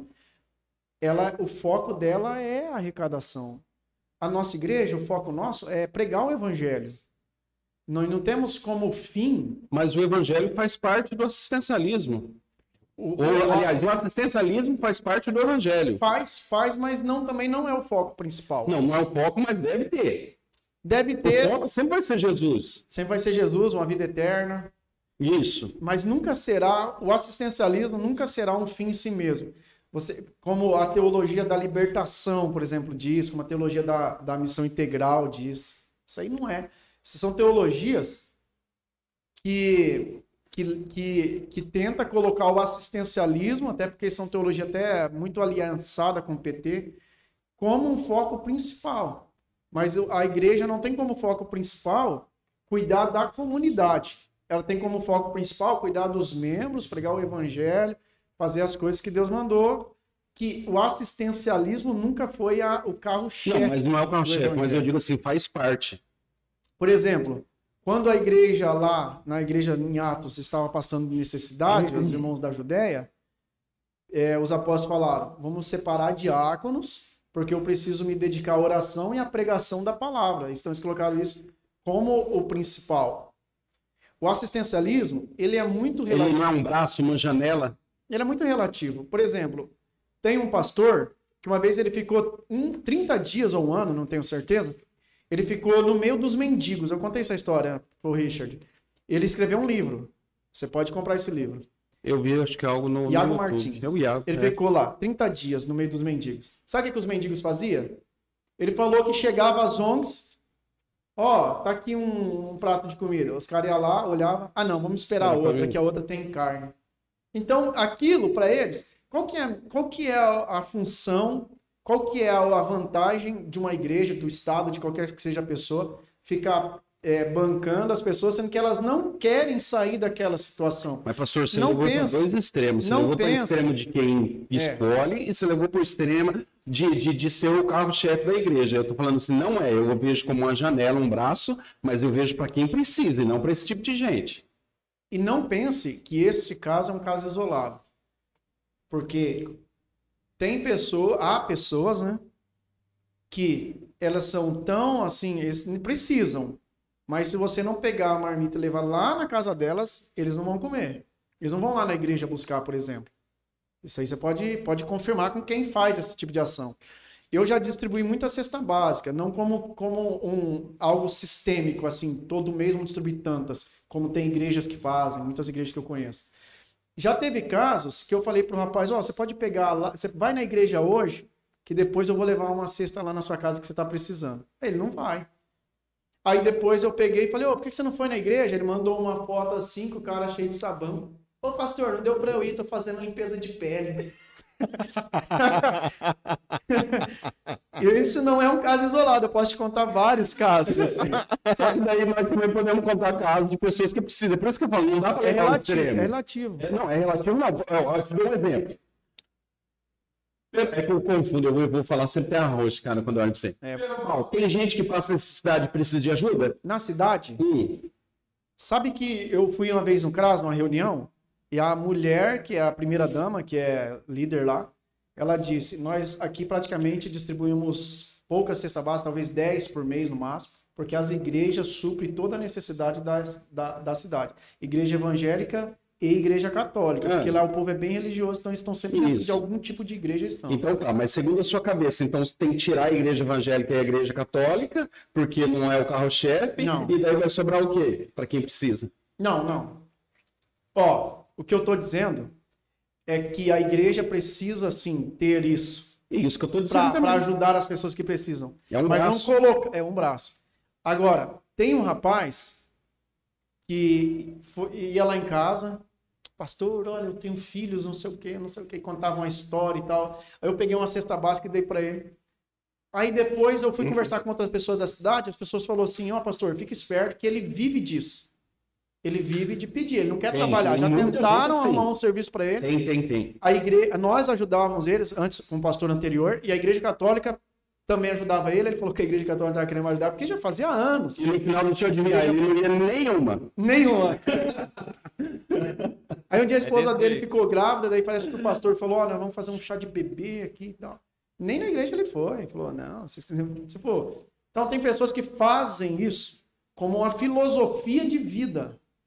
Tipo, eu não quero. Não, mas eu não, eu não tô falando preciso. nem de filosofia. Ei, Não, eu, eu não eu- tô falando assim de. de, Entendi, de- eu fui pro extremo, mas eu entendi. Exatamente, eu tô falando assim, é um braço da igreja. Por exemplo, assim, ah, vamos pegar o cara aqui, vamos tirar ele do pecado, vamos tirar ele do lamaçal, vamos aqui trabalhar com ele, vamos mostrar para ele o que é certo, que nem você disse, sobre redes sociais, sobre tudo isso aí. Isso aí é um braço, isso aqui é o outro. No meio disso vai ter algo que é muito mais importante do que as outras coisas, Exatamente. mas vão ter igual um povo. Aí eu vejo a igreja como um povo. Ela tem os braços ali, tem algo muito mais importante, mas tem várias coisas. Eu vou te dar um exemplo, porque senão nós. Você lembra aquele trabalho com a psicólogo que você falou aquela vez pra gente começar lá? Aham. Cara, foi um trabalho sensacional. E é um dos braços do povo que a igreja deveria ter. Exato. Agora, se ele olhar assim, ah, não, peraí, nós não podemos colocar um psicólogo aqui e, e- e isso é o carro-chefe. Não, não estou falando de carro-chefe, estou falando assim de mais um trabalho. Não, a igreja não, É um braço. não vai colocar um psicólogo lá porque a igreja não tem dinheiro. Essa ideia de que a igreja tem muito dinheiro é coisa Não, de, mas- de outras peraí, igrejas. quanto, quanto que a igreja tirou do bolso ali com esse trabalho? Nada. Eu acho que falta, às vezes, vontade. Tá, mas foi um, um, um, Voluntariado. um ato sistêmico ou foi uma vez? Não, foi algo que aconteceu direto. Sistêmico. Quantas, Exatamente. Quanto tempo vocês conseguiram? Não, ou teve ainda durante, teve durante muito tempo. Quando ela parou, acho que ficou grávida, ficou né? grávida. Ela Amanda, ficou grávida, ela parou por isso.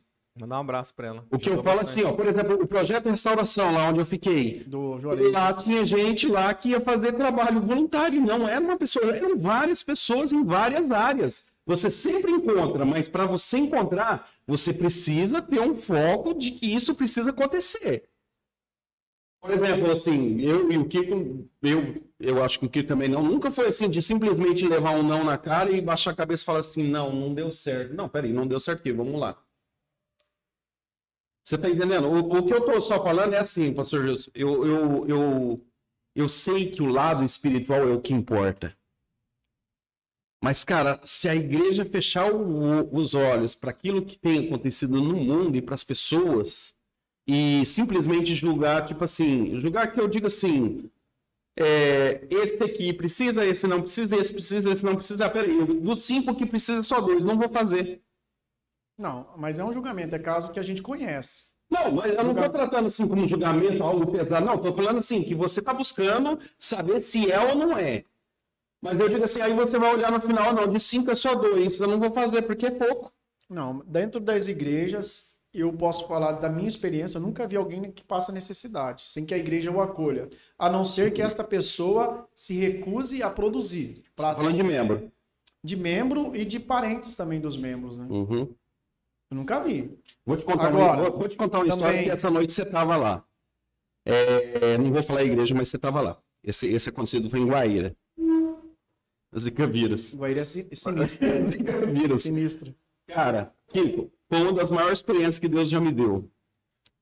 Acabou o culto, o cara tava cheio, mas foi tocar lá, tava cheia a igreja. Acabou o culto, o que que teve? A igreja, ela tinha do lado, assim, como se fosse uma garagem de negócio, e aí começou a chover, e lá no final tinha um espetinho. De repente eu vejo um cara todo sujo, assim, no meio do povo, mas ninguém ofereceu nada pro cara, nem deu moral pro cara, nem nada. Aí, Kiko, eu saí, eu, eu vi aquilo, eu peguei, eu, eu peguei e fui conversar com o cara e tal. E aí o cara começou a conversar e chorar. Falou, ó, você tá- você sabe por que, que eles não me dão moral? Porque eles estão tudo bem arrumadinho. Eles estão comendo. Mas ninguém nem me notou. Ninguém nem me viu. O cara pa- parecia um mendigo. Sim. E aí eu sei que. Eu sei que no final ele comeu um espetinho e aí a gente chorou junto, abraçado junto e tal. E eu não tô falando porque eu fiz algo, eu tô falando porque alguém não fez algo. Aí eu olho para aquilo, cara, é, é mais ou menos igual quando você começa. Vou, vou dar um exemplo, é mais ou menos quando eu fui para São Paulo e via mendigo na rua. As pessoas passam e pulam por cima. Para eles é normal. Normal. E a igreja às vezes está funcionando dessa forma. É normal. Cauterizou. É normal. Tá comendo que nem um louco. Esse é o Parece o Jefferson. Jefferson. Muito bom aqui, hein? O Jefferson é gordo, cara. Você não comeu espinha ainda do cara ali, sempre, velho. me chama Ah. sempre. Só se concordar com as nossas ideias. É nada. Se você não concordar, é melhor ainda. Eu discordo plenamente de tudo que você tá falando. Seu petista. Ô, né, podia falar de política, né? Não Tem um sabe por que, eu discordo? É. A única coisa que nós não pode falar, ele já falou. Então o resto. É mamilos, né? Que negócio. Sabe por que eu discordo? Porque fica como se a igreja fosse a culpada de não ter menos mendigo. E não é verdade isso. Isso não é verdade. Sabe por que, que não é verdade? Uma vez, não sei se é fake, mas eu acho que é verdadeiro. Alguém postou assim: não sei quantos por cento da fortuna de Elon Musk mataria a fome no mundo. Aí o Elon Musk escreveu assim embaixo: então me diz como fazer isso que eu vou fazer. É, planeja uma estratégia. Sabe por quê? Porque não é assim, ó. Eu já cuidei de mendigos, eu peguei mendigos na rua e eu levei eles para a igreja e dava as coisas para ele, né? Comida, roupa, escova de dente, essas coisas. Tudo por conta minha mesmo. E aí o mendigo lá falava, Oi, sabe por quê? Eu não era nem pastor ainda, eu era membro da igreja. Eu falava assim, ah, pastor, sabe por que, que eu sou mendigo? Não é porque eu não tenho capacidade de trabalhar, eu sou caminhoneiro. Eu conheço São Paulo quase inteiro, só não vou falar que eu conheço inteiro, porque ninguém conhece São Paulo inteiro. Eu era um caminhoneiro bem sucedido. Mas daí um dia eu cheguei na minha casa, minha mulher estava com outro homem, isso me abalou, aí eu decidi largar dela e ir embora. Aí a minha filhinha veio, me abraçou, começou a chorar e falou assim: Não vai embora, não, pai. E aí eu nunca mais suportei nisso e virei andarilho. Eu sou mendigo até hoje. O que eu quero explicar é que as pessoas não passam necessidade só porque lhe falta o alimento. Existem muitas coisas por trás disso que a igreja não dá conta, um governo não dá conta. Se você for nos Estados Unidos, que é o país mais desenvolvido do mundo, lá vai ter mendigos, lá vai ter gente pedindo, lá vai ter gente talvez até morrendo de fome. Não é porque não tem o recurso, é por causa que isso abrange coisas muito maiores. Não é uma carga que deve ser colocada no, nas costas da igreja. Não, mas eu não estou jogando a carga, eu estou jogando a responsabilidade Jesus, dela da parte dela. Quando Jesus andava na terra, tinham mendigos. Inclusive, uma vez, quando uhum. Judas falou assim: por que, que não pega esse unguento, vende e dá aos pobres? Jesus falou assim: pobres vocês sempre terão entre vocês. Foi o que Jesus disse. E essa é uma verdade. Porque a pobreza não é a, não é a falta do alimento, mas é alguma coisa que tem na pessoa em si. O, na época de, dos apóstolos, eles fizeram com que ninguém que tivesse muito tivesse muito, ninguém que tivesse pouco tivesse pouco. Igualaram tudo, vendiam as fazendas, colocaram, colocavam aos pés dos apóstolos para que todos tivessem iguais. Igual, lembra, né? Dessa passagem, né? Até de Ananias Safira, foi lá com a mentira dele lá, né? Deles. Só que por que, que aconteceu esse fenômeno na época de Jesus? Esse fenômeno aconteceu por causa que era uma festa dos Pentecostes e estava esperando o número X de pessoas. Esse número X de pessoas foram para esta festa, mas houve o batismo com o Espírito Santo com todas aquelas pessoas, e aquelas pessoas que eram para ter ido embora não foram, ficaram lá. E agora não tem comida para todo mundo, porque era para eles ficar 10 dias, ficaram 3 meses. Então eles começaram a vender e doar um para o outro, mas aquilo ali não foi um, um fato que continuou acontecendo para o resto da vida. Sabe por quê? Se você pegar todo o dinheiro que tem no mundo e dividir igual, os ricos vão voltar a ser ricos e os pobres vão voltar a ser pobres. Por causa que é o que tem dentro da pessoa que faz ela ser assim. Não é porque ela não tem as oportunidades, isso de maneira geral. Algumas, claro que não é, tem mesmo. Mas é disso que eu tô falando. É, você voltou de novo e generalizou outra vez. Vou te falar para você. 99% dos mendigos são mendigos que querem. Eu lembro a experiência do pastor Juarez falando que levava e chamava para ir para casa de recuperação, eles não queriam. Então, não estou falando de mendigo, estou falando de quem passa necessidade. E quando eu digo da igreja, eu não digo para a igreja acabar com a fome do mundo, mas eu digo para a igreja fazer a parte dela. Mas a igreja é disso faz. que eu falo. A igreja faz. Faz ou não faz? Se a hora que você fala que faz, você falou que na internet, é. ninguém faz. Faz da maneira falou que faz. faz. Faz, mas não do jeito que você está esperando. A igreja faz segundo as condições que ela tem. A igreja mas, pega lá. Mas o raciocínio do Nervo é mostrar a igreja que tem e não faz. Não, pode ser. Eu falo, por, tem, não faz. eu falo por causa da minha igreja. Uhum. Tem um monte de gente assalariado que leva o quilo do, do, do, alimento e depois nós vamos e dá essa cesta básica para alguém. E lá em, lá em, em Perobal, graças a Deus, nem tem muita gente que precisa. São bem cuidados pelas igrejas. Só que como que eu vou querer tirar de quem não tem para dar para outro que também não tem? Mas, mas Deus não, a mensagem da Bíblia no final não é essa? Qual? Você dá, você é da, da, da, da, da multiplicação lá mesmo dos pães do peixe, não é essa a mensagem? Você dá e você não fica sem, você vai ter mais. Ou só funciona quando se fala de dinheiro? Não. Então pronto. Não funciona, mas eu seria irresponsável se não, você seria responsável se você cobrasse e exigisse.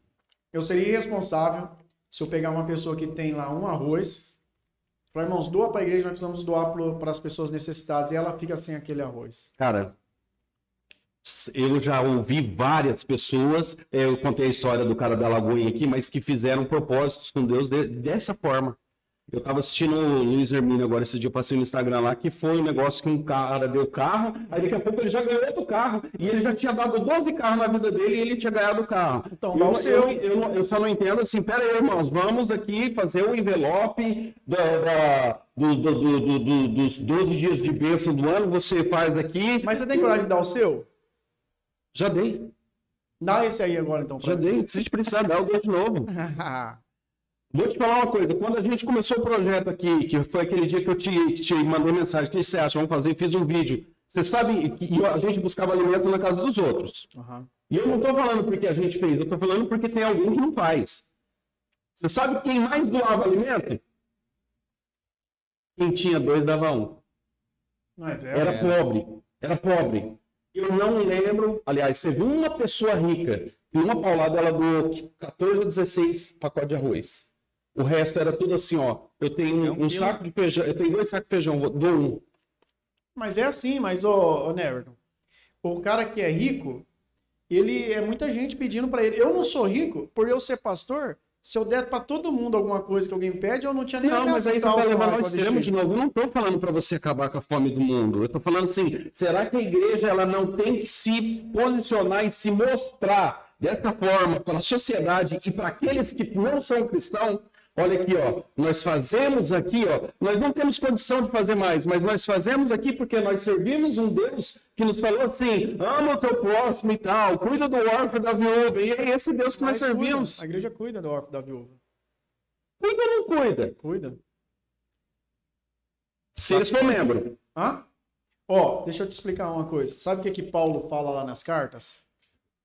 Paulo fala assim: cuidem das viúvas, mas as que forem verdadeiramente viúvas. Não essas que ficam em casa em casa procurando conversa.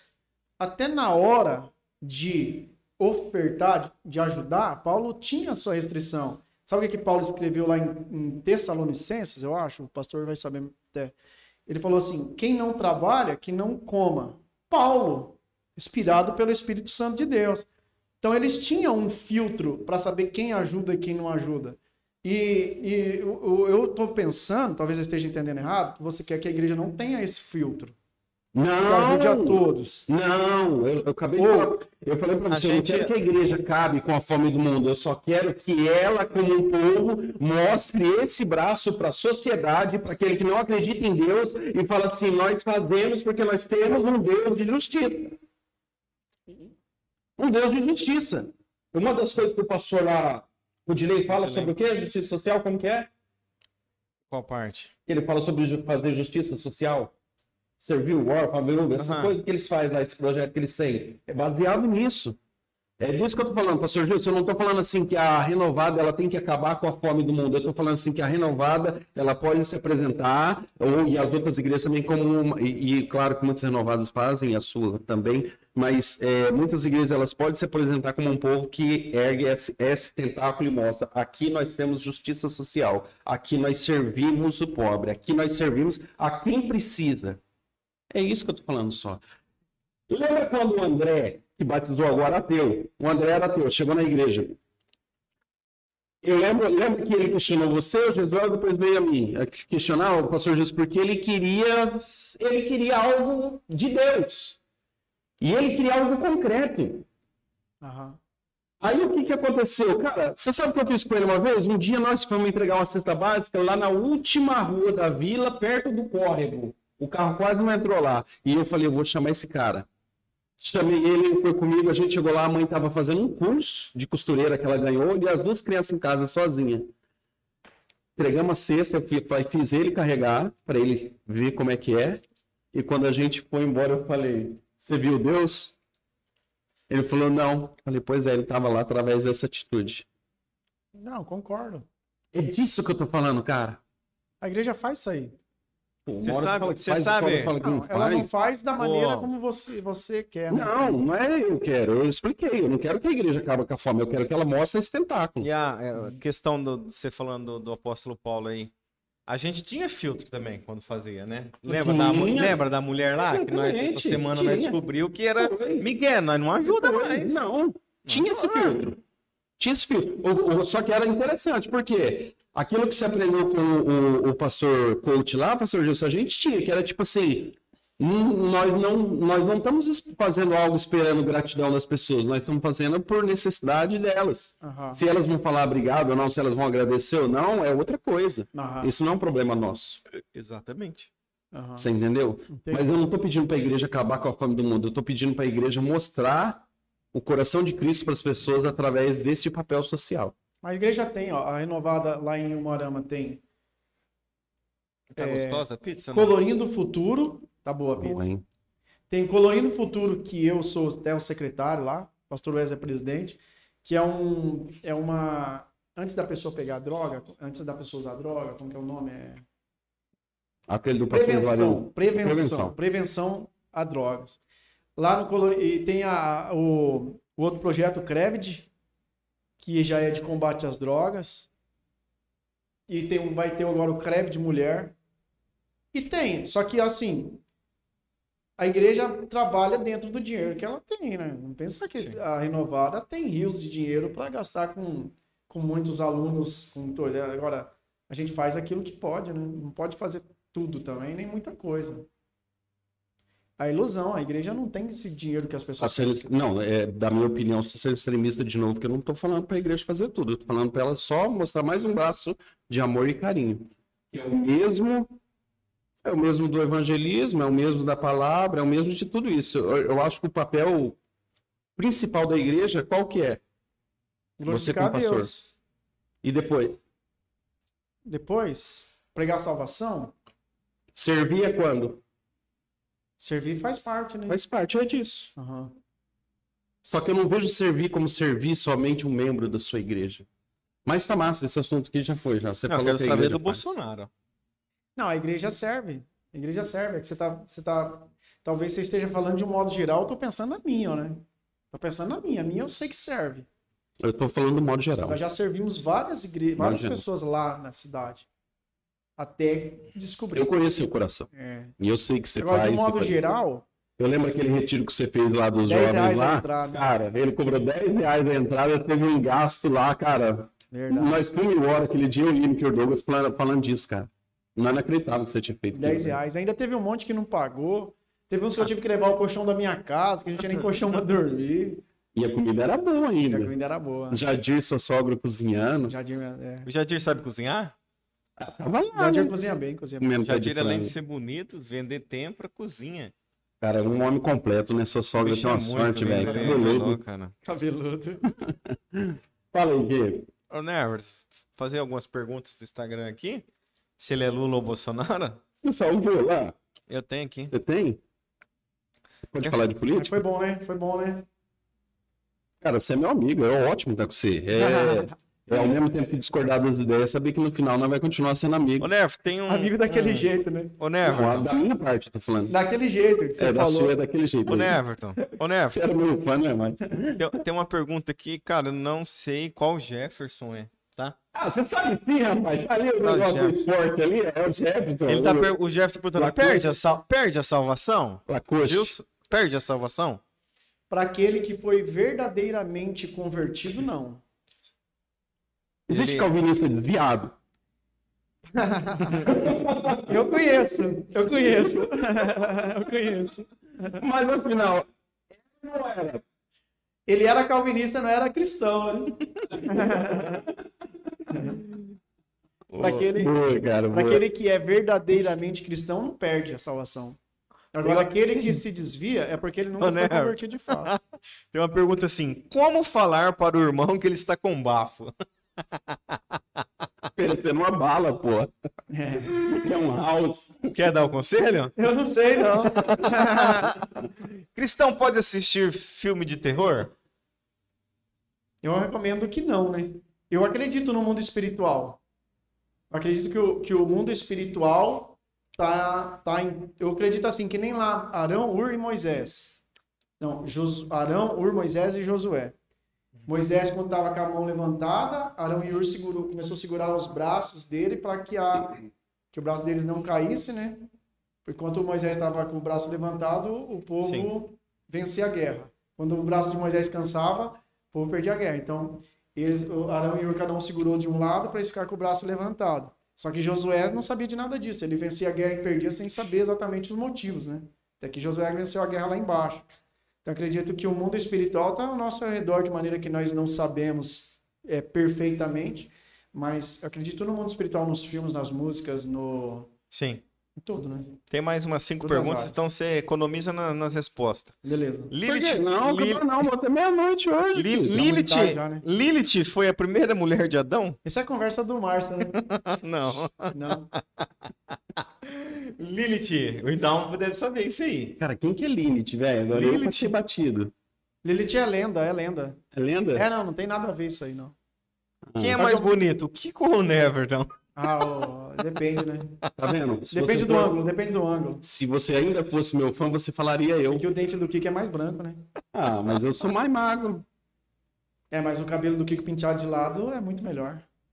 É que o meu já caiu, o dele vai cair. Mostra pra nós o cabelo. Vai. Ó, outra, outra pergunta. Pastor, o senhor prefere cantar ou pregar? Ah, alguém tirando onda aí de mim. Tirando sarro, é. Ah, pregar. Obrigado. Tem um amigo nosso que canta, né, Neverton? Ah, tem. Ah, Ele Tem. ele tá Você cantando. conhece ele? quem? O Neferton, você tá falando? o Neferton, cara Mas tem um pastor também. Tem um pastor. Ô, Neverton, tem um pastor amigo nosso que tá cantando agora também. Não, eu sou ruim demais pra cantar, hein? Pastor amigo, nosso Nada cantando. Laural. Não, não. Não, verdade, o Jefferson tá cantando. O Jefferson tá cantando. É, ele Tá cantou cantando. na nossa igreja lá. Tocou. É. Vamos para as perguntas bate-bola aqui. É, é pecado ser debochada? Isso Não, daí. a não ser que ofenda alguém, né? O que você faria se você fosse. é, é, o que você ia fazer se fosse o arrebatamento e você ficasse? Eu? É. Rapaz, eu ia me desesperar, hein? Cara, essa noite eu sonhei que o mundo tava acabando. É. É ruim, zica, cara. mano. É ruim, velho. É zica. Porque é igual do filme que eu assisti, tipo, veio um meteoro, uns bagulho de fogo, É horrível. cara. Vamos vez falar, eu- vamos falar do final do mundo daqui a pouco. Caramba. Mas eu sonhei que tava dentro do avião, o avião caindo também. Que sensação horrível. Ô, ô, pastor Gilson, é pecado ser feia? Ah, se for, nós estamos tudo morto, hein? É, porque falou que o Neverton aqui ser o maior pecador de todos. Cara, a Gabriela tá ferrada comigo. Se Do- peca... do- dormir enquanto está orando é pecado? Não, Não é pecado? não, não, não. Não tem aquela parada do o cara tá orando, Jesus, obrigado, Pai, por esse dia. Manda- é, É, Abençoa os meus pecados. Abençoe minha moto. Ó, bacana aqui, ó, Mercado Reis aqui, a esposa do Claudião, eu acho que deve ter feito, ou o Claudião. Estamos no tempo do fim? Com certeza. Há muito tempo nós estamos no fim. Faz muito tempo. Desde a Bíblia já fala. Qual é a sua visão teológica para o final? Tem arrebatamento, tem tribulação, tem mil anos, tem... Final dos tempos, é. É, como que seria para você, assim, o final? Eu acredito que eu- o arrebatamento vai ser a última, a última ação de Deus sobre a humanidade. Não vai ter salvação depois do arrebatamento, mas o arrebatamento vai ser a última ação. O anticristo, a grande tribulação, vai ser tudo antes. E o reino milenar é espiritual e não literal, como Porque os, como os, Você os- já ouviu, né, a questão do, do milenar, que o cara, tipo assim, ele não, ele não foi arrebatado, ele não foi pro céu, mas ele tem anos. mil anos para ele se arrepender, como se A fosse comunidade. o purgatório, prega, né? prega, prega isso aí. A comunidade prega isso aí. Uhum. Dispensacionalista é o nome dessa Aham. teologia, eu acho, se eu não me engano. Cara, eu não consigo entender. O mais louco é eu falo os nomes, depois os caras Você ficam é bravos com louco, você. aí, amanhã, amanhã você vai ver. E tem outra, tem outra também que diz assim: Deus arrebata, Jesus arrebata a igreja, e aí depois que Jesus arrebatou a igreja, não vai ter o Espírito Santo, mas você vai se, se ser salvo se, se a pessoa te matar e você não negar a Jesus, entendeu? Que é se você não receber a marca da besta e tal. Isso aí também não tem lógica, né? Porque a conversão sem o Espírito Santo eu nunca vi na vida, né? Jesus vai vir tatuado? Provavelmente na, Na coxa. coxa. Na Olha, cara. Na coxa. O dos Saiolo Alexandre fez uma pergunta. Senhor dos Senhores. Esse Ele qual? perguntou se tem muito fiel que dá palpite no seu jeito de pregar. Não, diretamente não, mas indiretamente eu recebo muito, assim, é... É legal que ele ergueu o tom de voz agora como se o cara fosse ouvir se ele falasse mais alto. eu ergui, né? Foi sem pensar. Mas teve uma vez uma irmã que reclamou porque eu, eu lia, né? Tinha um esboço para as divisões dela, falou que tinha que vir tudo do Espírito Santo, não que eu não podia ter estudado antes, né?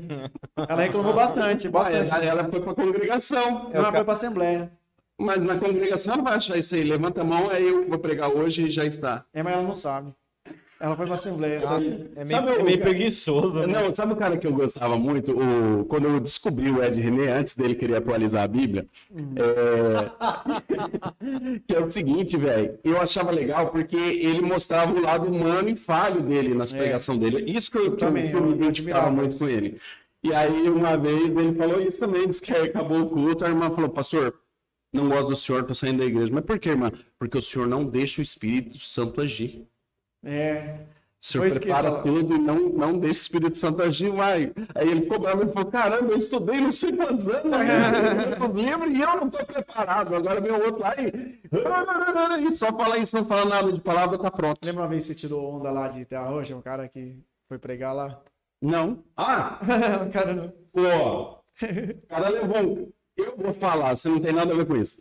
O cara levou um cara na igreja dele que, coitado, aquele noite eu fiquei com dó dele. Ele se perdeu na palavra e ele ficou folhando o quê? Hum. A pregação dele deu cinco minutos. Cinco minutos. E ele não achou a Você palavra. sabia que eu escutei uma palavra de um pregador aqui de Porã, Hum. uma igreja, que teve um dia que ele falou: não vai ter pregação, não, né? Vai ler o Salmo 119 aqui e pronto.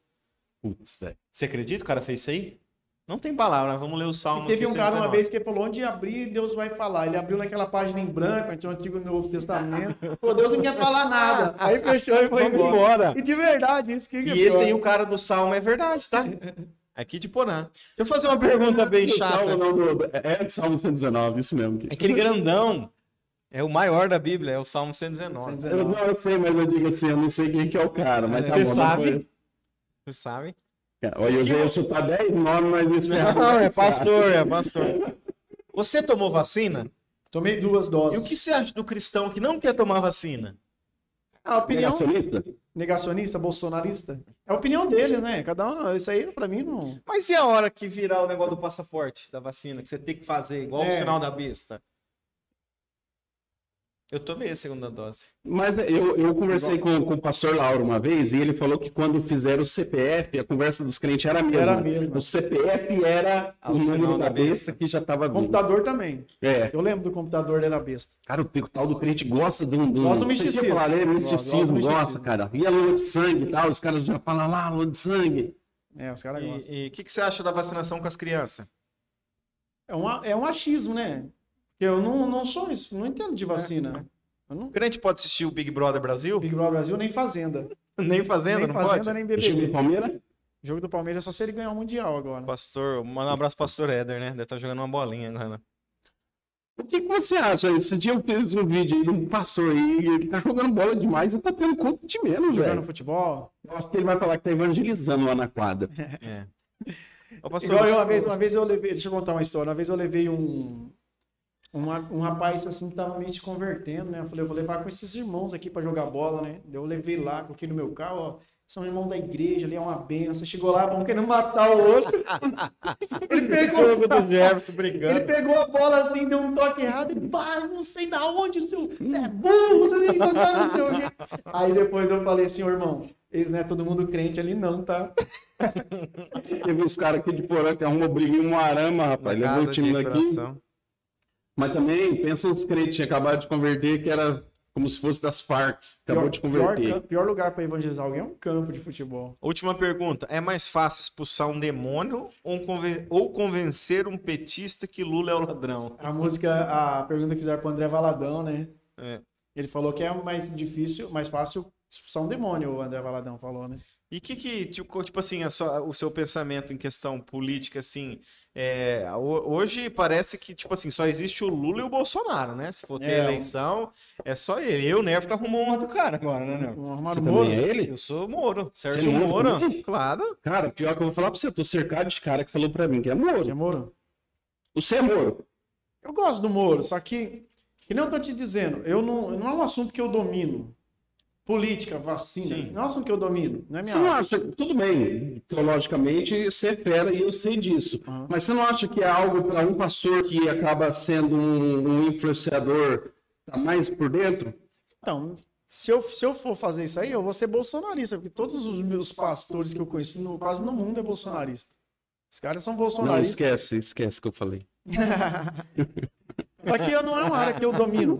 Por exemplo, é que nem se o cara fala, você é calvinista? Eu não posso ser calvinista. Eu não li as institutas de Calvino para falar que eu sou Mas calvinista. a renovado não é calvinista? Ela é calvinista, mas eu não posso falar que eu sou eu particularmente. É igual assim, você Mas diz, você faz parte da instituição e você ajuda a Mas formar a instituição? não é, não é um, uma- mas eu não sou. Aí, por exemplo, você é, Você é. Mas você é de não esquerda. calvinista, Você não é, velho. Você é- Paulo Mota. você é de esquerda ou de direita? Você leu? Manda um abraço pro Pablo Mota, Ô, ele não tá Mota, vendo. Um abraço. Você é de esquerda ou de direita? Você leu os livros lá? Você leu o Manifesto Comunista? Você leu os livros lá do Adam Smith, eu acho? Que é da... Não, não nem nada, não entendo. E Também da... não, não, não gosto, não, não é a minha área, não. Ellen White. Ellen, Ellen Goodwright. Ela é da Adventista do Sétimo Dia, uma profetisa da Adventista do Sétimo Dia. Tem palavras dela que valem mais do que coisas que estão na Bíblia ali? Como é que é? Para os adventistas, sim. Pelo menos é o que dizem de fora. É. né? Nunca vi um adventista mesmo falar isso. E um pensamento de Ellen White, um pensamento da Bíblia, o que vale mais é dela. Porque ela está interpretando o que a Bíblia diz. Né? Mas agora, É Deus trazendo uma revelação através dela. através dela. Agora, eu nunca vi um adventista falando isso. Eu vejo as pessoas que criticam de fora, né? Uhum. E a Deus é Amor é uma igreja, uma seita, É uma igreja, né? formada pelo. Ela tem uma visão diferente. Ela Ela, morreu, ele morreu lá. Davi o- Miranda. Davi Miranda. ela tem uma visão diferente, né? Da nossa. Eles têm uma visão assim, meio que salvação, meio que por, por obras, um pouco, assim, sabe? Tipo, a mulher precisa usar uma saia, o cara, se usar uma bermuda, ele vai pro inferno, se a mulher colocar um brinco, vai pro inferno. Mas é uma visão deles. Desde que eles creem que Jesus é o Filho de Deus e o único Salvador e essas fés básicas, ele é, é uma boa igreja, né? É a pergunta que não quer calar. Você acredita que a Terra é plana ou não? Eu acho que não, né? Mas a Bíblia fala que é. Ela fala, né? Não fala, não. Fala. Os quatro cantos, né? Quatro cantos. Os quatro cantos, norte, sul, leste, oeste. É, é, inclusive ela fala que é, o mundo é um dado, que Deus está jogando dado. Não é não, ela é redonda. Ah, tem um monte de cientista aí que falou que ela é redonda. ué. Mas a Bíblia errou? Não, a Bíblia não errou, porque a Bíblia não é um livro científico, ela é, uma é um livro de revelações espirituais. Né? Por Mas tem exemplo, pastor que fala que a Bíblia tem ciência Não. também dentro da Bíblia, que não sei o quê. nada a ver. Por exemplo, lá fala, Josué orou e o sol parou. O sol, nós sabemos que o sol já fica parado, que é a terra que gira. Só que era um jeito que eles entendiam na época, porque a Na Bíblia não é época, um né? livro científico. Entendi, né? é isso mesmo. E o que? Você não tá pensando em acabar, não, né? Rapaz, Eu, mim, qualquer- imagina- até amanhã, já acho é que, não 10 tá horas. mais, acho que não tá mais ninguém aí Não, eu assistindo. nem ligo se tal, não. Depois eles assistem, a conversa tá boa, pô. Sobe, desce, vai 1.500, desce pra 600. É, não aceitando. Vai convidar pastor que não tem rede social, é isso aí, pô. Tá doido, amigo? E. Não, mas eu cancelei agora. Não deu nem 30 dias ainda. É, né? Ah, perdemos muito tempo lá, não agrega nada, né? É aquele grupo que nós fizemos lá. Por isso você falou que eu não sou um bom amigo, né? Eu sei do grupo que você fez. O que que faz esse grupo? Uma- é, Aquela que eu te fiz à tarde. De Maria? É. Você pesquisou, né? Não, Qual pelas... que era a pergunta? Não, não Primeiro, Fala pesquisei. pra eles aqui. Pesquisei, não. Fala pra eles qual que A é. pergunta é assim.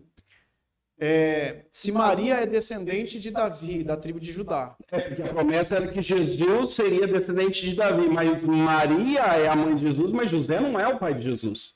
José não é pai. Nossa, que enrosco, hein? Entendeu, né? Aquela genealogia de Lucas e de Mateus cai em José, não cai em Maria, né? E aí? Mas, pelas profecias do Antigo Testamento, Maria é da descendência de Judá, mas a Bíblia não lembra. Você acha que por ela ser mulher não teve a genealogia dela? Normalmente não tinha, né? Mulher não tinha muito valor naquela época, né? Tinha um valor mais. Por exemplo, tinha um rabino, sabe o que o rabino dizia? O rabino era machista, né? Ele dizia assim: agradeça a Deus todos os dias por você não ter acordado, por você não ter nascido gentil, pagão e mulher. o rabino dizia. Ele era só machista ou ele não gostava de mulher? Ele era misógino. Nossa, velho. Outra coisa. Mas isso é um pensamento da época mesmo, não era só dele, não. Eu, eu falei isso hoje, eu falei assim, a Bíblia, se você for ler no Antigo Testamento, ela parece Parece ser. machista. Parece ser, mas Ela não é. não é, mas, mas parece. Por exemplo, um cara que não, que, que, que não lê muito ali, se ele for ler algumas coisas, vai falar, cara, isso aqui, uma feminista lendo a Bíblia, Deus está morto. Deus está morto. Não, mas é por causa que as pessoas, elas, elas pensam que a Bíblia foi escrita hoje. Ela não foi, ela foi escrita há muitos anos atrás. Então, assim, existe algo que muita gente não sabe, até pastores, muitos pastores não sabem, que chama-se chama-se revelação progressiva. Que Desenvolvimento da humanidade. é. Ah, você sabe? Não, acabei de pensar agora. E assim, revelação progressiva.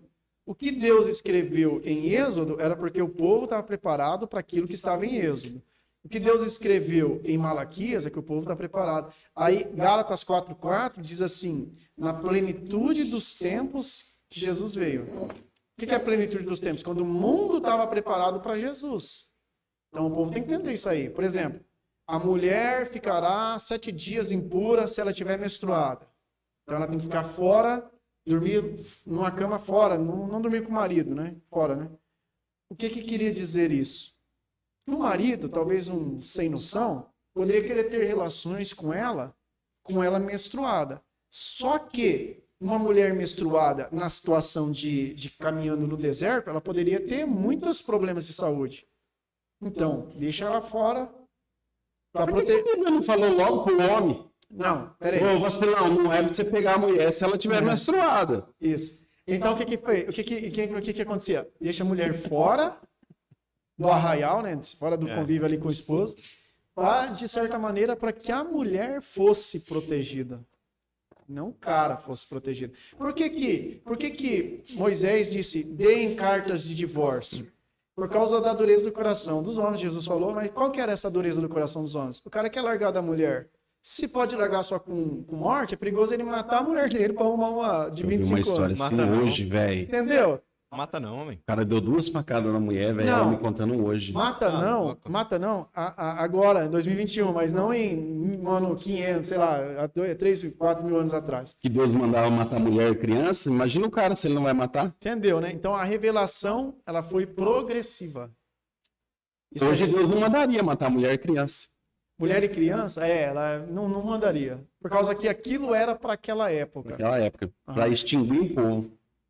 Pode ser, eu sei que você tá dando uma provocada. Não, vou não, pô. É sério, sem maldade, pô. E essa vacina não, não, não faz pensar que estão querendo acabar com a população, não? Chegar uma hora vai morrer todo mundo? Cara, pra acabar com a população, ele tinha que ser primeiro na China e na Índia. É, não aqui, né? É. Não, mas você tá na, E dizem- lugares do mundo sabe tem vacina. É, mas isso. Eu, eu tenho uma minha, eu tenho assim um pensamento, por exemplo, eles dizem a vacina é para matar a população, mas ela salvou a população. É, é. Porque tinha não. muita gente morrendo que não tá morrendo. Mas a- às vezes, à primeira vista, ela vai fazer o efeito certo. Depois eles apertam um botão do, do chip da besta e mata todo Que tá sendo mundo. implantado agora, do tamanho de um, de um bagulho que passa na injeção que você tá levando. posso falar uma coisa para vocês? Em 1905, já ouviram falar da revolta da vacina no Rio de Janeiro? Não. 1905, revolta das vacinas. O governo queria vacinar todo mundo na marra, porque estava dando muita doença e eles pensavam que a doença vinha do rato, que aquela doença Leptospirose. Não, não é do, do mijo, né? Isso aí, né? É outra que É. é. Eles pensavam que vinha do pelo do rato. Pe é, peste negra, eu acho. Tinha vindo do pelo do rato, então as pessoas. Isso aqui deve ser outra parecida com aquela. Aí o governo começou a comprar todo tipo de rato. Ou que a pessoa levasse, né? Para que a, pudesse matar, ou a pessoa levava morta mesmo, né? Aí sabe o que os carioca fizeram? Eles começaram a criar rato para vender pro governo. Aí eles descobriram, né? Aí eles descobriram que tava criando e eles parou com isso. Mas depois descobriu que não tinha nada a ver a doença. Mas a revolta da vacina é porque a população entendeu que o governo estava querendo matar os pobres com a vacina. Então essa história acontece desde 1905. E hoje o povo acha que tá sendo obrigado, né? E- Porque e você tem nós- que ter o passaporte, né? É, Você não tá sendo obrigado a tomar Tá sendo obrigado. Então, mas é que o meu pensamento é assim. Até tive um- um- uma conversa com a minha irmã sobre isso. É, é, tem gente que é tipo assim, ah não, o corpo é meu e eu coloco no meu corpo o que eu quero. Mas beleza, nós não estamos falando de AIDS, nós estamos falando de uma vacina, do- de uma doença contagiosa. Aonde, se você É. não se cuidar, você contamina o outro. É. Ou seja, você tem a responsabilidade também. Não é só pela sua vida. Não é igual, tipo assim, o cara tem AIDS, eu vou passar é, AIDS para aquela mulher porque eu quis transar com ela e passar AIDS para ela. Isso aí sim. porque a vacina ela tem eficácia só se muita gente tomar, né? Exatamente, Pouca gente tomar não tem, porque exatamente. o vírus tem onde hospedar, né? E o mais duro ainda, que eu não sei se eu mandei a foto lá naquele grupo, era de um cara que saiu, que ele tava, ele pegou Covid, ele tava internado, acho que ele precisava de um, de um coração, de um negócio assim. Unidos, né? E aí o pessoal falou assim, não, peraí, ele não quis tomar vacina, peraí, nós vamos ver primeiro se tem outros casos aqui de gente É. que tomou e precisa. E eu achei corretíssimo, você sabe por quê? A mesma pessoa que fala assim, ó, não toma vacina, se ela pegar Covid, ela corre pra onde? Pro hospital. E aí, e aí, tipo assim, aí a minha irmã falou assim pra mim, ah, mas eu pago o tratamento do hospital, é só que o hospital, a saúde, o SUS, a, a, a- Organização Mundial da Saúde, OMS, OMS. diz o quê? A vacina serve como uma, uma não, não que Prevenção, ela, né? uma prevenção, mas não que você não vá pegar Covid se você se vacinar, mas você vai ter algo dentro de você para combater, Combater lá, é. Ou seja, você ficar ruim depois e correr atrás do hospital e falar que é o papel do hospital, não, mas o hospital colocou para você a saúde, colocou para você, ó, isso aqui antes faz parte. Então eu acho o seguinte, quem não quer tomar vacina se ficar doente, vai para casa de alguém que, que falou para ele que a vacina não era boa e fica lá ou fica em casa. Vai lá no Bolsonaro palácio, fala. né? É. Não, mas é sério, mano. É certo. O cara não quer tomar vacina, mas depois quer ser tratado pelo Sistema Único de Saúde. Eu não entendo isso. E chega lá no hospital, ele vai, vão, vão fazer o que nele? Vão dar remédio para ele contra o Covid. Que é o mesmo. É, talvez, exatamente. talvez, eu não sei se é o mesmo, Exatamente. é o mesmo. E atrapalha o lugar daquele que. Lá tomou, né? em, lá em 2009, quando começou a H1N1, também disseram que era para esterilizar as mulheres, né, mano? Por exemplo, agora, eu- cara, eu sigo uma página no Instagram lá, cara, eu quase parei de seguir, mas beleza. Se morre um, agora tá tendo, realmente tá tendo muita morte súbita de pessoas com 17, 18, 20 anos, a deu infarto e morreu. O pessoal joga a responsabilidade toda é o quê? É a vacina. Primeira coisa, desde o começo da vacina, eles falaram que a vacina podia ter algum efeito colateral em algumas pessoas, mas era a minoria que ela salvaria muito mais. É verdade. E segundo caso, já foi comprovado que quem pega Covid dá um problema ali no, no- no coração, ali no, no, no aveia, não sei o que ali, agora eu não lembro o nome direito, que, que as pessoas acabam tendo taquicardia por causa disso também. Causa disso. Só que está sendo jogada toda a responsabilidade em cima da Da vacina. vacina, tudo que tá É difícil, errado, né? Por causa que se você pega um caso, né? Como se fosse de todo mundo, isso aí, isso aí que as pessoas normalmente fazem, né? Se, Não, a, é- vacina, a vacina salvou um milhão e, e prejudicou 10, e se você falar só de 10, parece que é todo mundo que. Mas só que foi feito teste e no começo daí eles, eles comprovaram que tinha uma vacina, eu não lembro qual delas, que dava trombose em algumas pessoas, só que a porcentagem era muito baixa para aquelas pessoas que foram salvas. Que foram então salvas. eles preferiram correr esse risco. Lá em Peloval, a terceira dose, não, o pessoal não tava querendo muito. A terceira, né? Eu estava vendo sobre a terceira dose, na verdade ela é como se fosse uma atualização da vacina, porque teve uma atualização do vírus. Ah, da. Omicron. Entendeu? Exatamente. O vírus funcionava de uma forma, agora mudou. Ai, ai, tô com sono, velho. Tá com sono? Já são 10 horas, hein? Cansado, hein, velho? 10 Já horas. papo, hein? Fechou, então? Cara, Quer mandar um abraço pra alguém, Gilson? Mandar um abraço pro Jadir e e pro Everson. O Everson já deve ter saído uma hora dessa, né? quem que é o Everson? O Everson lá de Perobal, ele tava assistindo aí agora há pouco. O Jadir também, Noemi, tá lá nos vendo. E que Deus abençoe eles, abençoe vocês também. Quero agradecer vocês por estar aqui, trocar essa ideia. E devemos, lá no livro do Mário Sérgio Cortella, Viver em Paz para Morrer em Paz, diz assim que nós podemos ter conflitos, mas nunca podemos ter confrontos. E o conflitos é a divergência de ideia. O confronto é quando nós tentamos anular o outro que pensa diferente de nós. Né?